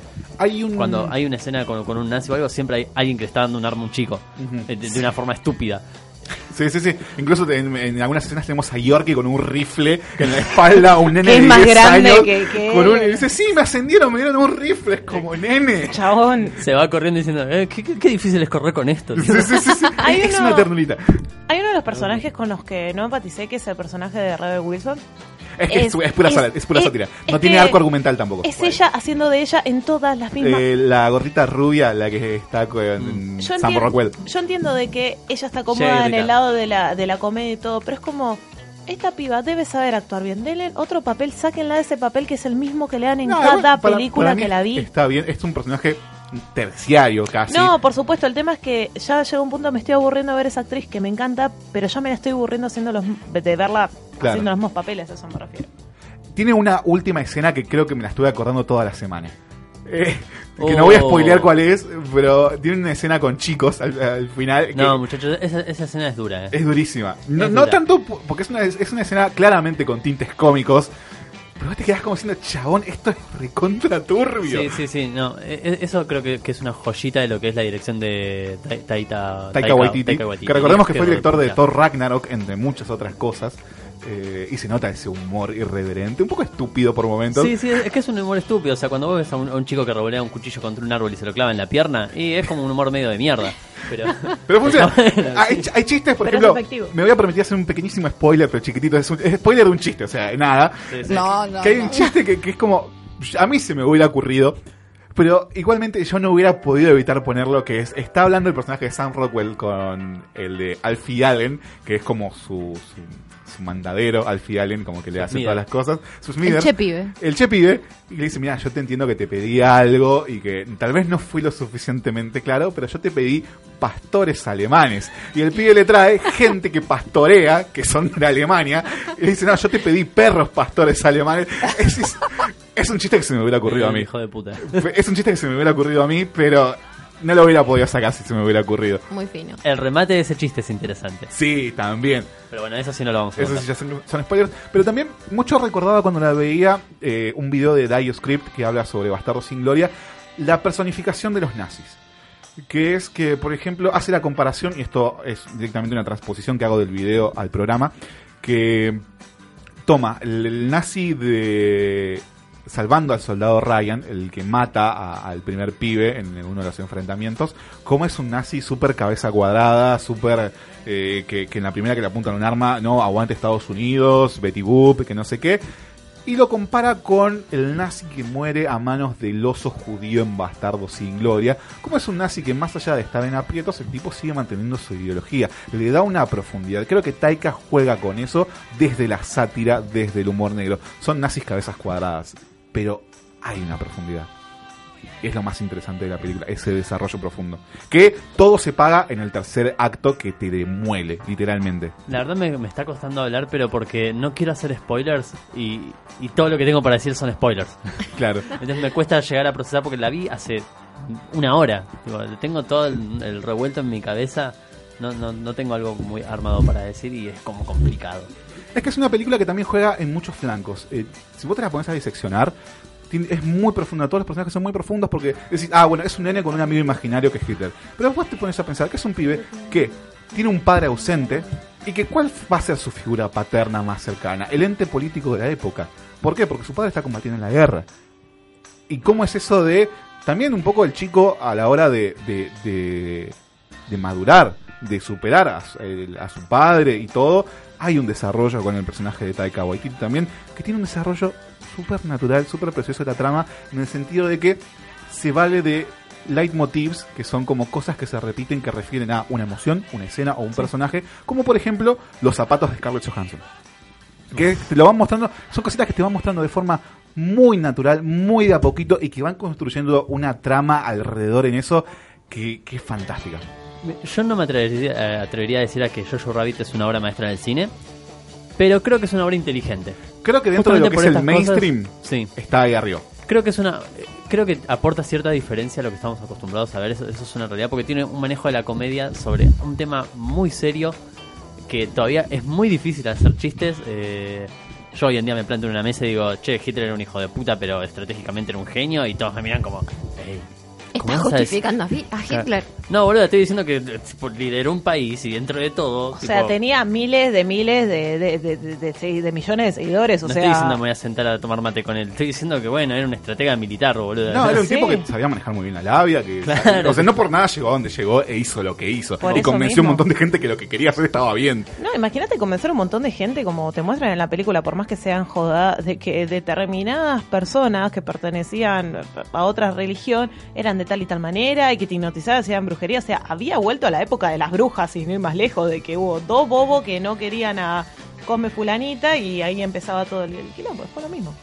Después escuché un par de críticas como diciendo, bueno, a veces se desprende un poco del nazismo como que sus personajes como que no participaron, como hay una parte donde un personaje dice, che, parece que Hitler nos ocultaba cosas, parece que Hitler hacía esto, esto y nosotros no sabíamos. Pero están parados dentro de lo que son chicos. Eso lo dice un chico, literalmente Sí, de sí, 10 sí. años, que termina el conflicto y dice, yo me voy a mi casa a abrazar a mi mamá. Porque Bueno, es que son personajes que dentro de todo son, son realmente, pese a que son muy paródicos, eh, son muy humanos. y son entrañables. Sí, sí. Creo que lo- el punto fuerte de esta película son sus personajes totalmente entrañables. Creo que ahora reflexionando, o sea, mientras estoy hablando, que no se va con medias tintas, no, no busca hacer una gran metáfora, sino que te, eh, te escupe todo el contenido en la cara de una forma bastante sencilla. No es ostentosa. Pero creo que si le, No le pones a diseccionarla le puedes sacar un montón de cosas. Claro, pero a veces tipo para hacer algo profundo no es necesario tipo volverlo poético, sino más es O ir y tirar el golpe bajo que- constantemente también. Como que... Es que vos podés ir al cine, ves la película, te quedas con lo que viste y te fuiste, es un peliculón. Después si te querés poner a pensar y seccionar y sacar cosas y qué sé yo, también es un peliculón. Sí, sí, es que es, es- es esta escena del, del nenito diciendo, che, me voy a abrazar a mi mamá. Que lo podés ver como, ah, che, es, che, es recoherente, tipo, el chabón acaba de, de ver tipo una guerra y va a abrazar a la mamá, porque, está, porque es un nene. Y después de- desde el pensamiento profundo de, hey, qué complejo, porque eh, son personas y un nene de 10 años acaba de presenciar una guerra y es profundo que solamente quiera ver a la madre. Entonces, eh, están esas dos aristas que están ahí, tipo, No, también, o a sea, la te, vista. te muestra alguna forma, si querés poner contra, contra el tema de si lo querés poner con un adulto yendo a la guerra, y vayan a saber si no se le cruza eso por la cabeza, Sí. abrazar a, tu ser más Sí, querido, un montón de cosas. Hay una escena en donde hay soldados y Scarlett Johansson los ve y dice, chicos, vayan a casa y abracen a su madre. Claro. Eh, que, bueno, me parece que también lo que consagra a Taika Waititi, más allá de ser un director de películas de acción, de películas de comedia, a un director con todas las letras, son cositas como, por ejemplo, que al principio de la película te muestran que Jojo no sabe atarse los zapatos. Y eso es todo también un leitmotiv que se va repitiendo a lo largo de toda la película y que le da un cierre Sí, sin sí. decirte el personaje piensa esto, el personaje le pasó esto, sino que esa cosa de que al final, ¿sabe atarse los zapatos? ¿No sabe? ¿Qué pasa con eso? Y que lo maneja de una forma para contarte cosas sin tener que escupírtelas a la cara de la forma idiota. Sí, sí, creo que eso, o sea, si vamos a hablar de lo, de lo que es el chaboncito, este Hitler, el director, eh, es buen director. Padre, muchos lo conocimos por Thor Ragnarok, que es una película polémica. Sí. Es una película polémica porque a muchos les molestó que sea comedia y a otros no. Sin embargo, tenemos lo que fue una de las mejores entregas de Thor y ponele tenemos lo que fue el salto en la evolución de la personalidad de Loki. Sí, eso... Tiene una muy gran escena con Thor en un ascensor, que es básicamente lo que cierra el arco de personaje. Y se nota que por el tono de comedia que Disney le dijo, mira, macho, tenemos esta historia, haz lo que, hacé lo que, lo que vos quieras. No fue una película que fue, digamos, hecha al dedillo por Disney, como muchos eh, directores se han quejado de, no me dejan laburar. Se nota que Thor se la dieron. Y Taika Waititi hizo lo que sabe mejor hacer, comedia. Sí, y sí. le salió bien. ¿Te gustará dentro del marco del personaje de Thor? Es otra cosa. Pero como película me parece que está bien. Sí, sí, creo que el chabón tipo está demostrando que que en la comedia podemos trabajar temas serios. Sí, sí, sí, sí. Totalmente. Sí, que no por estar cagándonos de risa de cómo Sí, un sí. nene se re- re- revolvió un cuchillo contra un árbol y se le clava en la pierna, eh, no podemos hablar de cosas un poquito más profundas. Es porque es así, en un, estás, arranca la película y estás viendo eh, los productores mezclado con La vida es bella y de repente, sin comerla ni beberla, en una escena estás viendo el pianista de Polanski. Sí, sí. Sí, sabe lo que Tiene, hace. ma- eh, tiene un manejo de timing increíble. Y por último, bueno, quería hacerles un pequeño jueguito, una pregunta, ¿no? Acá a la gente que está en la mesa. Si tuvieran que elegir una persona histórica, famosa, que sea su mejor amigo imaginario, ¿quién sería? Uy, qué pregunta. Oh, buena pregunta. Qué eh. buena pregunta, sí. Eh, Will Smith podría ser uno. ¿Eh? Como, casi como un genio de Aladdin. Claro, eh, claro. eh. Casey, yo. ¿Qué, claro, ¿qué Casey. persona más copada que Will Smith? Decide, Will Smith, cantame una canción. Eh, aparte, tipo, Will Smith en la vida real es como súper motivacional. Sí, sí.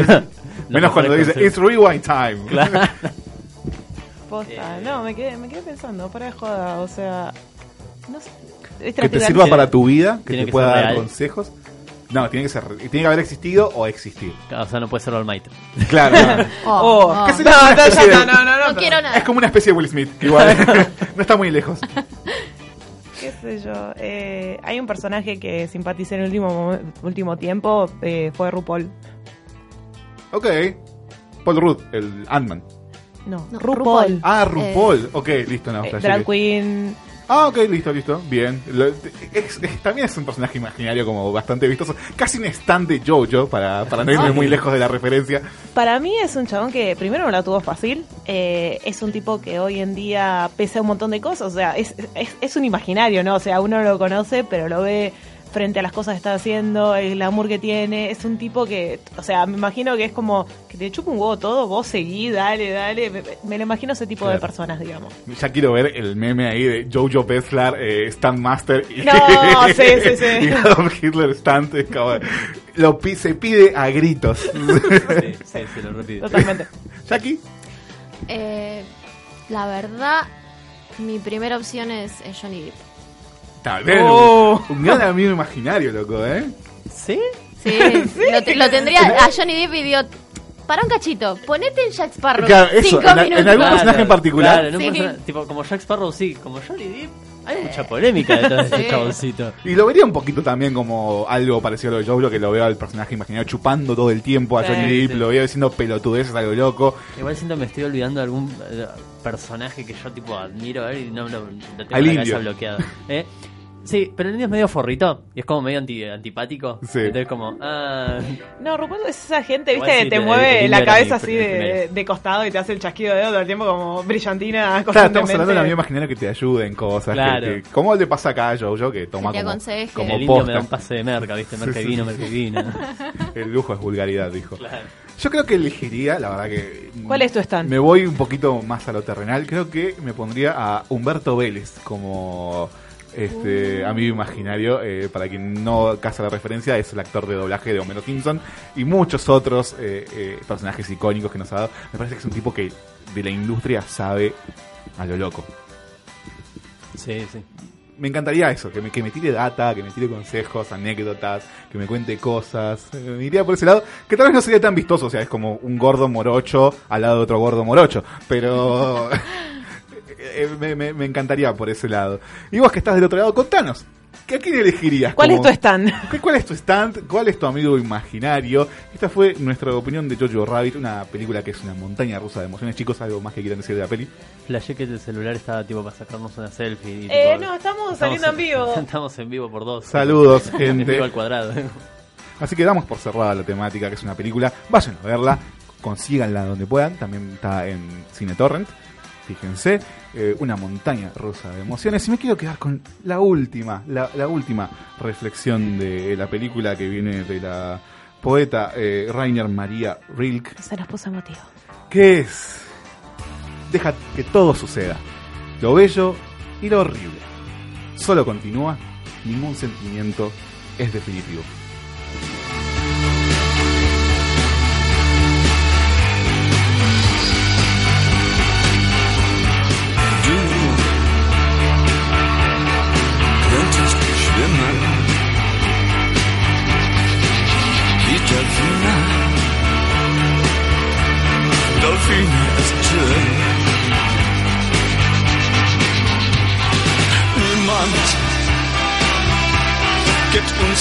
kuszące Dachem der sie für immer und immer. Wir sind ein Heaven.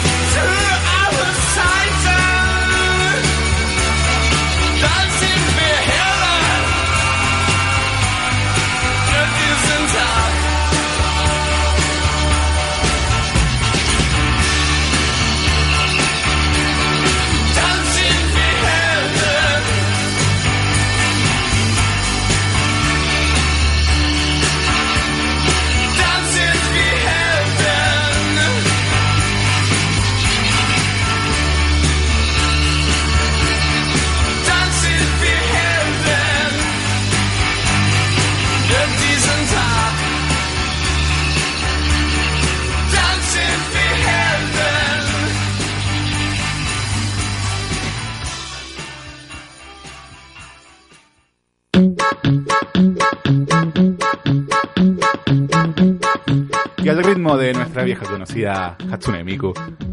Este tema que tanto le gusta a los chicos y ya Seb ya está bailando aquí en los estudios de EQ Radio. Última media hora de Bailar es libertad. post créditos. Recordad pasar por nuestro Instagram postcréditos.radio. Eh, hablamos de los Oscars, hablamos de Jojo Rabbit y es la última vez que digo Jojo en lo que va del día por el amor de Jojo. Todos sabemos que no es verdad. No, seguramente que no. Pero momento de hablar de anime. No nos vamos tan lejos de Jojo. Eh, nos tocó ver, a recomendación de aquí nuestra querida Fernanda, un anime yojo, precisamente llamado Kamisama Hajime Mashita o Kamisama Kiss o para los pibes, soy una diosa y ahora qué. ¿Cómo se llama? Kamisama Hajime Mashita. Mucho o, gusto. Para quien la quiera buscar, Kamisama con K, Hajime Mashita o Hajime Mashita. No lo aclaraste nada. Mucho gusto, Kamisama, póngalo y algo les va a tirar. Qué buena Google. pronunciación igual, eh. Ah, gracias, es muy Bien, mucho bien. anime. El video de eso, tipo, a mí me, me, me pones de- la mierda esa china, boludo. Ah, no, porque la estuve puteando toda la semana, por eso. Creo que saturé un cachito, ¿no? ¿No? eh? Sí, ahí me mira con cara de... Un poquito, ¿no? Sí, sí, sí, un poquito nada más. eh, son las P, que son más oclusivas y explosivas. Eh, que nos cuenta la historia de Nanami Momosono. Ay, yo, se ponen cada, nombre se ponen, cada nombre. Que es una piba Sí, que... Nanami es un nombre muy normal allá, o sea. Sí, andale este así de, de golpe y porrazo Nanami Momosono. ¿Con quién? Yushashi. Y yo, yo, tres tristes tríes. ¿Cómo era? ya se me trae. Que es una chica que perdió su casa a causa de las deudas, su padre se borró, la dejó tirada en la calle. Espero haber visto la serie correcta, porque la verdad, para, para arrancar, me costó un huevo encontrarla, porque tiene 80 nombres de No, no, no, no, spin-off, OVAs. La onda es así. eh, Temporada los ovas. 1, 2 y 3 ovas. Que es para complementar las temporadas.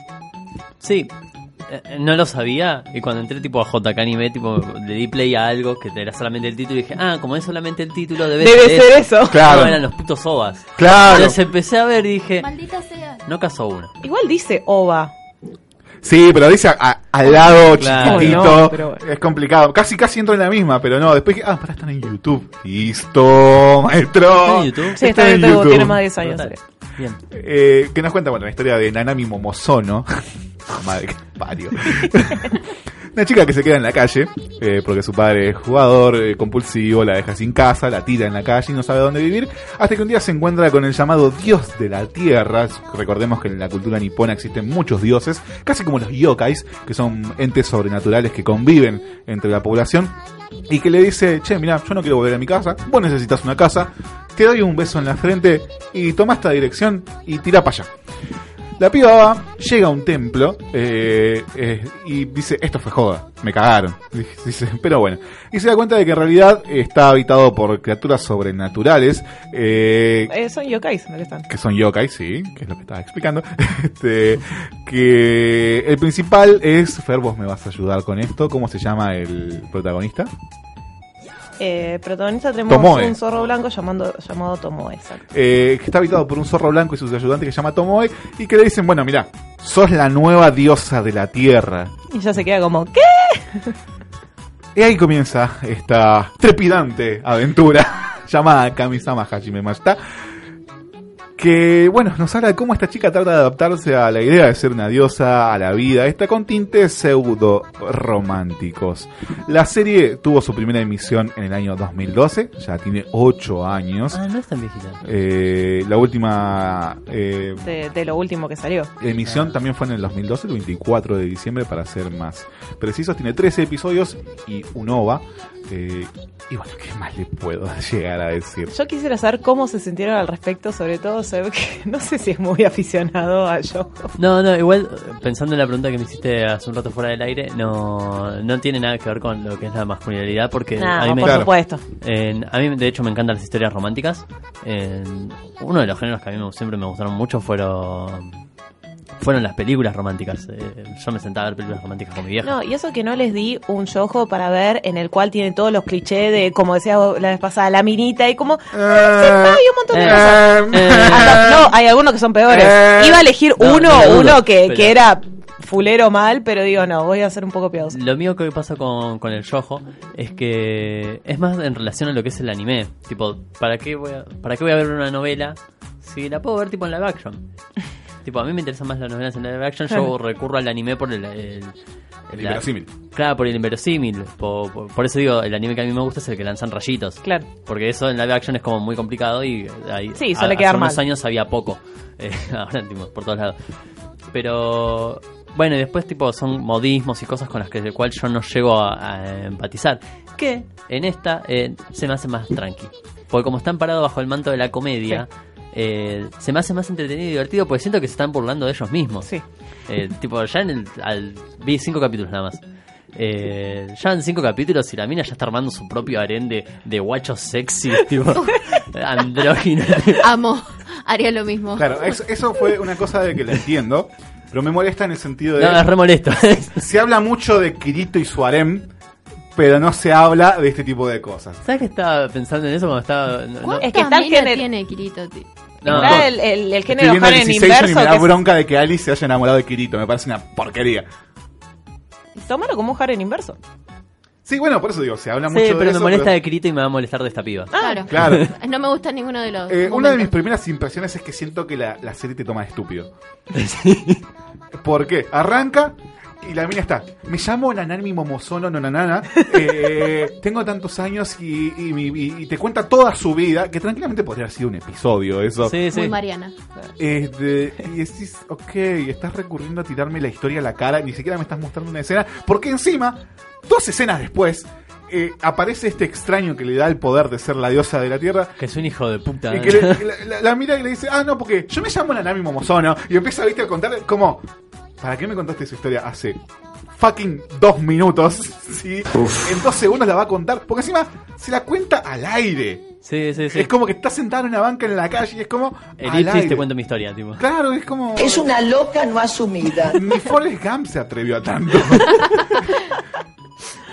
y, lo- y bueno, siguiendo Encima con- en ese capítulo lo cuenta como cuatro veces Sí, historia. no, pero siguiendo con el lineamiento, la serie te toma de estúpido en el sentido de que termina el primer capítulo, que hay una escena que se repite al principio del segundo que es, soy Nanami Momozono, me pasó esto, estoy viviendo con un yoga, tipo al despertarse, ah, pensé que era un sueño. Me parece un recurso muy barato de parte del guionista de recapitularte lo que pasó. No Sí. necesito, lo acabo de ver. Hay, igual yo lo tomé porque hay un recurso en lo que es la comedia japonesa que es mientras más repetís un chiste, más efectivo es. Hay un ejemplo muy concreto en el que te lo explican que es en Eater. Entiendo igual que el cliché Eh. del anime es también ser súper expositivo y siempre Sí, estar sí, remarcando todo, pero me parece abusivo lo que hace esta serie. Es una mierda. Eh, no, o sea, una vez está bueno, pero ya tipo repetirlo, sí, cansa. Pasa como tres veces en un solo episodio. Sí, sí, sí, por eso.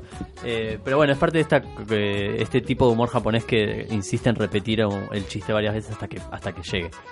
Eh, no sé, voy cinco capítulos y lo veo como es como una parodia de Yojo para mí, porque el personaje este tomó, eh, tipo, es fachero, es súper poderoso, se los coge a todos. Es un forro. Es Eso. ma- ese, Eso, ese ese estere- bad boy, tipo. Eh, no estoy para nada de acuerdo con el estereotipo de amor que tiene el japonés. No, de, son- Me forrea y lo amo. Sí, sí. Porque va a cambiar en algún Y de momento. repente me toca la No, mano y sentí no su aura de paz. Dale, Claro, porra. no, cualquiera, cualquiera. Eh, eh, es muy tóxico. No, no, no. Es muy, muy Sí, tóxico. sí, sí. Qué ma- Y también pensaba, digo, no, no por ponerme en papel, digamos, eh, político ni nada, digo, si hubiera sido un argumento inverso. No. Un chabón que llega a una casa en donde habita una diosa y la termina esclavizando, porque lo termina esclavizando. Literalmente tiene fucking grilletes de luz en los, en Eso los fue- brazos. Eso fue duro. Tipo, cuando lo vi me sorprendió. Es como, ah, sin vueltas la mina, eh. Claro, eso además que le dijeron, le dijeron, mira, vos para tener un sirviente lo que tenés que hacer es darle un beso. Le dijeron, chapatelo. que es lo que termina pasando en la serie, en, un escena, en una escena inverosímil como ella sola, porque ella se mete como en un mundo de yokais, hay una bruja que se la quiere comer, termina trepando al fucking árbol más, más grande, alto del mundo. mundo. ¿Pensaste eso cuando lo viste? Porque se está cayendo, le da tiempo de recordar su vida, hablar con el chabón, chantarle un beso y que todavía y todo el chabón termine bajando, flotando los últimos 10 metros. No, no, Claro, creo que yo a mí se me hizo mucho más, más light la serie porque vi como que es, es pura parodia, tipo, nos acá nos estamos burlando de alguien. Es una serie para ver con el teléfono al lado. Sí, sí, sí. sí. No, no creo que no, no, no banqué mi concentración más de tres escenas. Lo siento, Scorsese. Eh, tuve que pausarla, tuve que verla por partes porque realmente se me hizo que por momentos no iba a ningún lado. No me cuaja esa historia de vamos a ver cuántos guachitos lindos conseguimos. Porque vi que la dinámica a partir del segundo capítulo iba por ese lado y es como desarrollame una historia de amor bien desarrollada. Vamos por ahí, me encanta. Pero no me desarrolle cinco aristas, un harem que no termina tal vez en ningún lado. Insisto, no la terminé de igual. No, no, yo, yo voy por el capítulo 5 y tampoco, o sea, hay... Tampoco siento que haya un rumbo hacia ir más allá del... Eventualmente me voy a terminar enamorando de este chabón. Tipo, y vamos a estar terminar juntos, tipo... Todavía no veo más que eso. Tal vez lo que más me llama la atención es que la guachita empieza a tener poderes. Claro. Y me quedo como, ah, bueno, tiene que aprender a usar poderes. Sé que no va a pasar. Es que, sí. Tiene dos o tres momentos de comedia que sí me gustaron. Hay un momento que ella está escapando de esta loca que se la quiere comer y le dice, mira, vos tenés poderes de invocar cosas que, que querés. Y dice, ah, bueno, entonces eh, convertite en un, en un guardián gigante.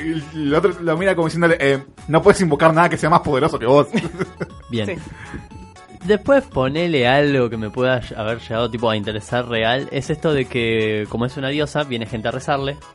Y Claro. tiene un trabajo que hacer. Ay, que que es es una tipo- serie sola. Sacale Sí, el sí. amor al pedo. Eso, eso me, me parece pira que es como una diosa del amor, entonces tiene que ver las relaciones de la gente que le viene a rezar. Si eso me pareció interesante, porque en un momento como que trata de ayudar a, a otra diosa a engancharse con un chaboncito. Claro, sí, sí. Es como bueno, Pero eso la serie puede ser más lamentablemente se centra en cómo ella va a la escuela y hay chaboncitos y hay un flaco que la forrea y otro flaco que la forrea, pero todos secretamente después seguramente la terminan amando. Sí, sí, o todos de casualidad son demonios y todos la tratan mal, pero todos se enamoran, tipo, es un mundo raro. Lamentablemente no pasa eso. No. no, básicamente lo que pasa es, eh, ya se cruzaron al cuervo el chabón este, el... el- El que aparece en el segundo capítulo. sí, que el cantante, Rockstar. el, el rockstar. Sí, lo odio. Bueno, eh, justamente lo que va a suceder con ese personaje es básicamente, es otro de los yokai, pero en realidad tratan de comérsela básicamente, pero es por los poderes que les pueden llegar a dar, o sea, no la quieren. Sí, sí. Ma- lo, que Es va, todo también una analogía. lo que va a pasar... Comérsela, volteársela, es más o menos lo mismo. Lo que va a pasar con este personaje más adelante es la típica de, de- de cualquier personaje tealodeco, lo que sea, que va o, o de Kimetsu que va a evangelizar a su opositor o su oponente como diciendo, pará loco, vos sos bueno, tenés algo bueno dentro tuyo Sí. y va a suceder este tipo Bueno, de con cosas. eso me sentí también como un poquito más en casa. Eso, eso es real, tipo. Eso porque pasa en todos los putos animes. Lo que va a pasar con Tomo es que primero frente a la forrada y un montón de cosas, pues van a profundizar en la historia de él. De hecho, hay- Seguramente. hay, unos OVA que son que hay que verlos sí o sí como para que te cierre bien el arco de Tomoe, que siendo que yo consumo muchísimo estas series, a mí me encantó mucho, me encantó ese personaje y la historia que tenía, o sea, es una persona bastante golpeada por la vida. Pasa que, eh, ay, a mí en ese sentido es como que personaje arquetípico número 45, ¿entendés? El pibe que tuvo un pasado de miércoles y que es serio y te la va a jugar de distante, Es que en pero realidad es distante te con va a empezar ella. a querer de a poquito. Sí, en realidad lo que tiene Tomoe es que se la agarra con Nanami porque en realidad estaba esperando el otro dios, no a ella, y el otro es lo más pancho que va a aparecer en la serie. De hecho, aparece creo que en 3-4 capítulos nada más este dios. Este, y el chavo en realidad que quiere cagar a trompadas, es al otro, digamos. Pero bueno, se la agarra a la mira como diciendo, sos la diosa de turno, lo que sea. Claro, es es que- muy característico de Yojo, lamentablemente eh, el anime sigue siendo muy machista, siendo que hay muchos anime que te ponen lo contrario, pero es muy normal ver esto del chabón que es súper serio y todo. Bueno, vos ya aquí has visto Yojo. No, no me voy a poner a enumerarlos porque no termino más. Pero es muy normal ver esto. Y siempre me pregunto de por qué sigo viendo estas mierdas siendo de que tienen una relación más tóxica que la otra, porque es así. O sea, Claro, no a sé mí qué me- vos. A mí me pasa, tipo, me, me gusta esto de. de- Va, me, me gusta, tipo, me causa gracia. Tipo, el chabón es perfecto. Me gusta. Es un dios igual. Claro, sí, pero viste, sa- sabe cocinar, Eso te no les- lava la ropa. Pará, te- y no te de Kuroshizuki que es un mayordomo que hace todo. O sea, que eso sí es lo más Literal. perfecto del mundo. Mayordomo, realmente. guardaespaldas, sicario, eh, Es que además eso. ¿cuál le cambias el pelo de color? Y es el chabón de Kuroshizushi. No. Ah, no. Dale. No. No, Flaco, no, no, no, no. andrógino. Decime que si Nuyaya más delgado Porque es otra no, no, cosa y pintado. No, pues estoy hablando, cambiar el, poner el pelo negro y es el fucking chabón de Kuroshizushi. No me jodas.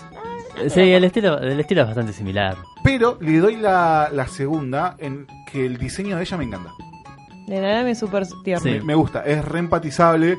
No, no me gusta eso de que di- di- dicho, en el segundo o tercer capítulo hay un dios medio escondido que la maltrata y que termina medio hecho pelota y la mina va y le limpia la cara como diciendo, no, porque a vos un montón de gente te quiere, entonces tenés que estar bien para esa gente, como, no, nadie reacciona así, nada. Es que nadie termina evangelizando su. A ver, sin ir más lejos. Ay, se me fue el nombre protagonista de Kimetsu. Eh, Tanjiro. claro, el chabón tiene pegado un montón de demonios. Chabón, mataron a. Toma poco, no. Vaya uno a Sí, pero primero les corta la de- cabeza. Acá en esto son chabones, son chabones Más que diplomático, la, vi- la, la viven forreando a la mina y la mina actúa de una forma inverosímil que no me permite empatizar con ella. Igual me gusta porque se enoja. Tipo, el chaboncito este que la trató mal al principio la dijo, ¿sabes qué? Tipo, al principio está, está embelesada porque es el chabón es un popstar tremendo. El chaboncito este la trata mal y dice, "Mm, no te voy a mirar más porque sos un forrito. Pasa que se enoja al nivel cómico, se enoja a nivel Ramma y medio. De te Ah, tiro, nivel Ranma y te medio. tiro algo por la cabeza y en la siguiente escena estamos bien. Sí, sí. Si vamos acaso, también es una criatura de 15, 16 años. O sea, como que no sé qué reacción tan madura puede llegar a tener. No, no digo que sea Pero- madura, digo que sea inverosímil. Ah, sí. ¿Entendés? O sea, no me creo que un chabón que se la pasó un capítulo entero maltratándola vaya y le limpie la cara porque no, hay un montón de gente que se preocupa por vos. Nadie reacciona así por más 15 años que tengas. Eh, conozco mucha gente que lo hace mierda y sin embargo sigue perdonando. Pero bueno, es como. No, una Hay cosa es gente perdonar así. y otra cosa es ir a ayudar. No importa, sí, Sí. bueno, lo que Eh, sea, eh, whatever. O sea, hace lo y con mismo. este va a ayudar no al estableció un vínculo como para agarrar y decir, bueno, igual de onda te ayudo. Tipo, No, también Seguís siendo un que- tremendo nadie para mí, ¿no? Es parte de ser diosa y parte de perdonar, supongo que también. No, sí, un poco en me gusta tema. porque el, eh, estas cosas siempre se tratan de autojustificarse y ponen, tenemos una escena de la, min- de, de la mina leyendo lo que calculo que es un manga shoujo. Entonces, Claro, tipo- como que él legaliza todo lo que Claro, está tipo, pasando. entonces- entonces queda como, ah, claro, consumo tanto de esta mierda que yo termino siendo esto. Eh, No me pasa en mi vida diaria, pero es como. Bueno, vos estás casada, boludo. Baja No, un no, cambio. Baja pero, un cambio. no, chabón, pero a lo que voy es en esto, que ves los mangas No, digo igual en cuanto al personaje, no digo Sí. que sea, es- esto sea un reflejo real de lo que pasa. Aunque sí he conocido muchas personas que tal vez si hubieran consumido menos de esta mierda, hubieran tomado otras decisiones. Eh, no, queremos nombres. Queremos sangre. Oh, saco una lista. No. Pero. No sé por qué da para poner mi lista negra de cuarteto. de Oh, sí. Posta que sí. No, igual, Eh. o sea, más allá de todo chiste, eh, terminamos siendo lo que consumimos, eso es una realidad. Sí. Eh, Sí. no. O somos lo que consumimos. Sí, sí, sí. Eh, Yo soy redonda con respecto, dona. Con respecto a la pregunta que me hizo Fer toda la fucking semana de cómo te sentís con esto, como esperando, viste, que sea algo como estás probando pulpo con dulce de leche ¿no? en tu vida. Como he consumido youjos antes, me gustan también, como sabes, hay historias románticas que me gustan. Y a la hora de sentarme no fue como, ah, me voy a tener que ver un yojo. Fue como, bueno, veamos esta obra, analicémosla y por eso te digo, eh, hay muchas cosas que no me cierran. Entiendo que es anime, entiendo que tiene clichés, pero pasaron seis capítulos y sus personajes me son me. En- Me acuerdo de. ah, ¿Cómo se llama? Ya no me acuerdo ni cómo se llama. Nanami Momozono. Porque lo estoy viendo en Wikipedia. Eh, Ayudín. solamente por, por- porque el nombre es largo. No, no me queda nada de ella. No me queda nada. que Volviendo a Jojo Rabbit, que está- hay un abismo de diferencia. No la Eh, terminamos. lo, volvió, lo volvió a decir. lo volvió a decir. Involuntario. Volviendo a la película de Taika Waititi. Pero aparte, no hace falta decir todo el nombre, es Nanami, punto. Eh, no, por eso te digo, me acuerdo porque el nombre es largo eh, y porque ella lo repite cada rato. Eh, eh, volviendo a la película de Taika Waititi, en media hora te haces que ames a sus personajes. Sí, Bueno. sí. Está bien, hay una misma diferencia. Te diría No, que no compares, lamentablemente, No, siendo estamos- que es un yojo estamos que hablando de amo, narrativa. todo, ¿Por, por pero... qué, por qué vas a tardar el yojo? ¿Por qué no puede haber un yojo que te, hace, te haga preocuparse por su No, personaje? hay yojos que son Ejemplo, así. Sakura Bueno, ah, voy a, voy a ¿Por qué no una- pedirle más a la industria y en vez de conformarnos con lo que nos da? Bueno, voy a dar un ejemplo, ponerle, eh, la otra vez me senté con mi pareja a ver Banana Fish. No sé si alguien la vio. Todavía no la vi. No, bueno, es muy recomendada. Eh, resulta que yo, ya- eh, yo conozco muy poco y, ya me yaoi. Le dije, negra, si querés hacer que vea yaoi, tipo, decímelo, no te voy a decir que no por ser yaoi. Pero avísame. Claro, claro, pero pásame lo estaba... Y como que la empieza a bastardear un poco, todo le digo, linda, o sea, si es yaoi y está catalogada como que es una buena historia, vendémela como que es una buena historia, no trates de excusarla, o sea, no trates de ocultarme que es yaoi, porque eso no me va a generar Bueno, por ejemplo, del primer tema que pasamos, Given, es una serie que a todo el mundo estoy... eh, es un yaoi, pero estoy comiendo la cabeza a todo el mundo para que lo miren. Eh, Fue por- dentro de las cosas que recomendaste como mejor de lo que viste el año pasado. Sí, o sea, de- de- exactamente, pero porque es una historia que es muy tranqui, está muy bien construida, siendo que el protagonista es un personaje muy vacío, porque fuera de joda el pibe no te hace un, lin- o- o un gesto pero vas entendiendo cómo viene la historia y te recompensa esa serie. Ponele, vo- voy para cerrar la idea Bueno, con, con no un la vi, ejemplo. pero ¿por qué no pedirle eso Bueno. al estándar? Perdón. Eh, este, el- uno de los yaoi más conocidos actualmente es Yuri on Ice. Sí. Y con cada persona que me cruzo que le quiero hablar del tema, me le agarro y le, le digo, che, este es un yaoi. Y me dicen, no, no es un yaoi, es un anime sobre deportes. Pero es, ya- es yaoi, boludo, categorizado como un de yaoi. negar la realidad. Es un yaoi sobre un chico que patina sobre él. O sea, Claro, es o parte sea- del deporte, pero está catalogado por el tipo de amor que tiene. Sí, sí. Pero no está. Pero no- o sea, es como que el deporte es parte, pero no es. Pero Claro, no pero es todos el tipo de Prince of Tennis que va más abocado al deporte, digamos. Eh, pero tiene sus tintes, eh, guarda con No, esa. pero ese, ese es mi problema, tipo, ¿por qué no me querés decir que yaoi, boludo? Eso no lo hace malo, eso no le va a sacar mi interés. es una No, buena convengamos historia. que hay, Claro, no lo va a desacreditar. hay Y en, no, pero hay su un defecto, prejuicio.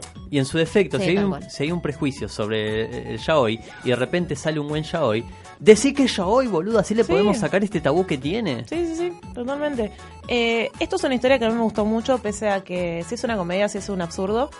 Eh, después, como termina esta primera temporada, a mí me recompensó bastante cómo crecieron ambos personajes y cómo se dieron cuenta de sus errores. Todo Nanami va creciendo. De hecho, le enseña mucho más a Tomoe que Tomoe a ella, siendo que tiene 500 y pico de años.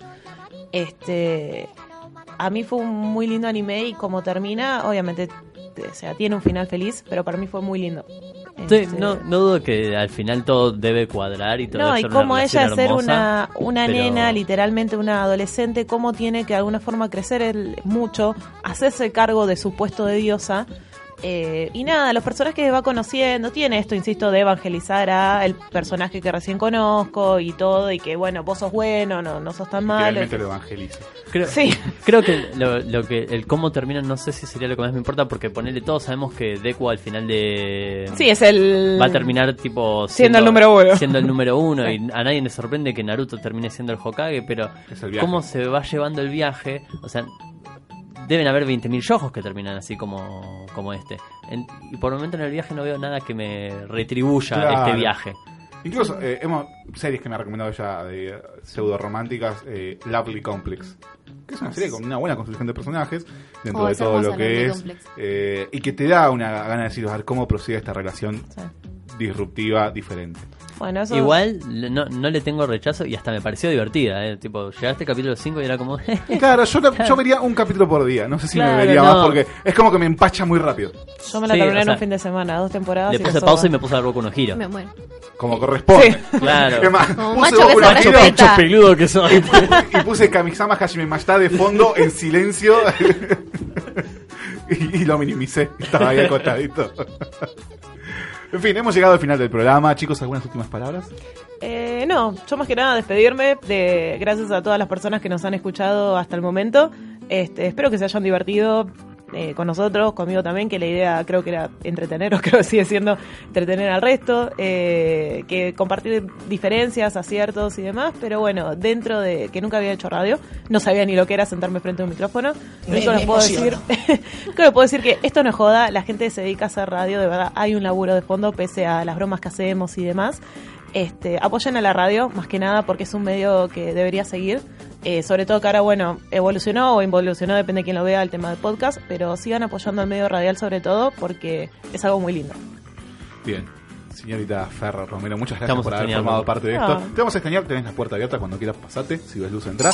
Por el otro lado estuvo el señor Seb Verón. Gracias Seb, te veo el próximo sábado.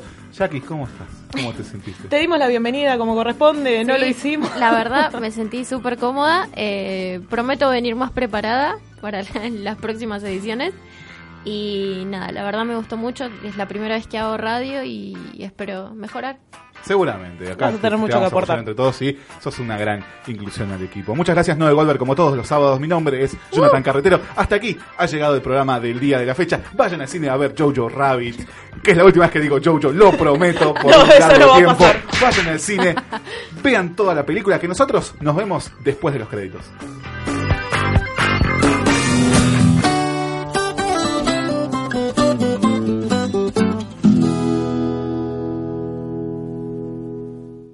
Se acabó.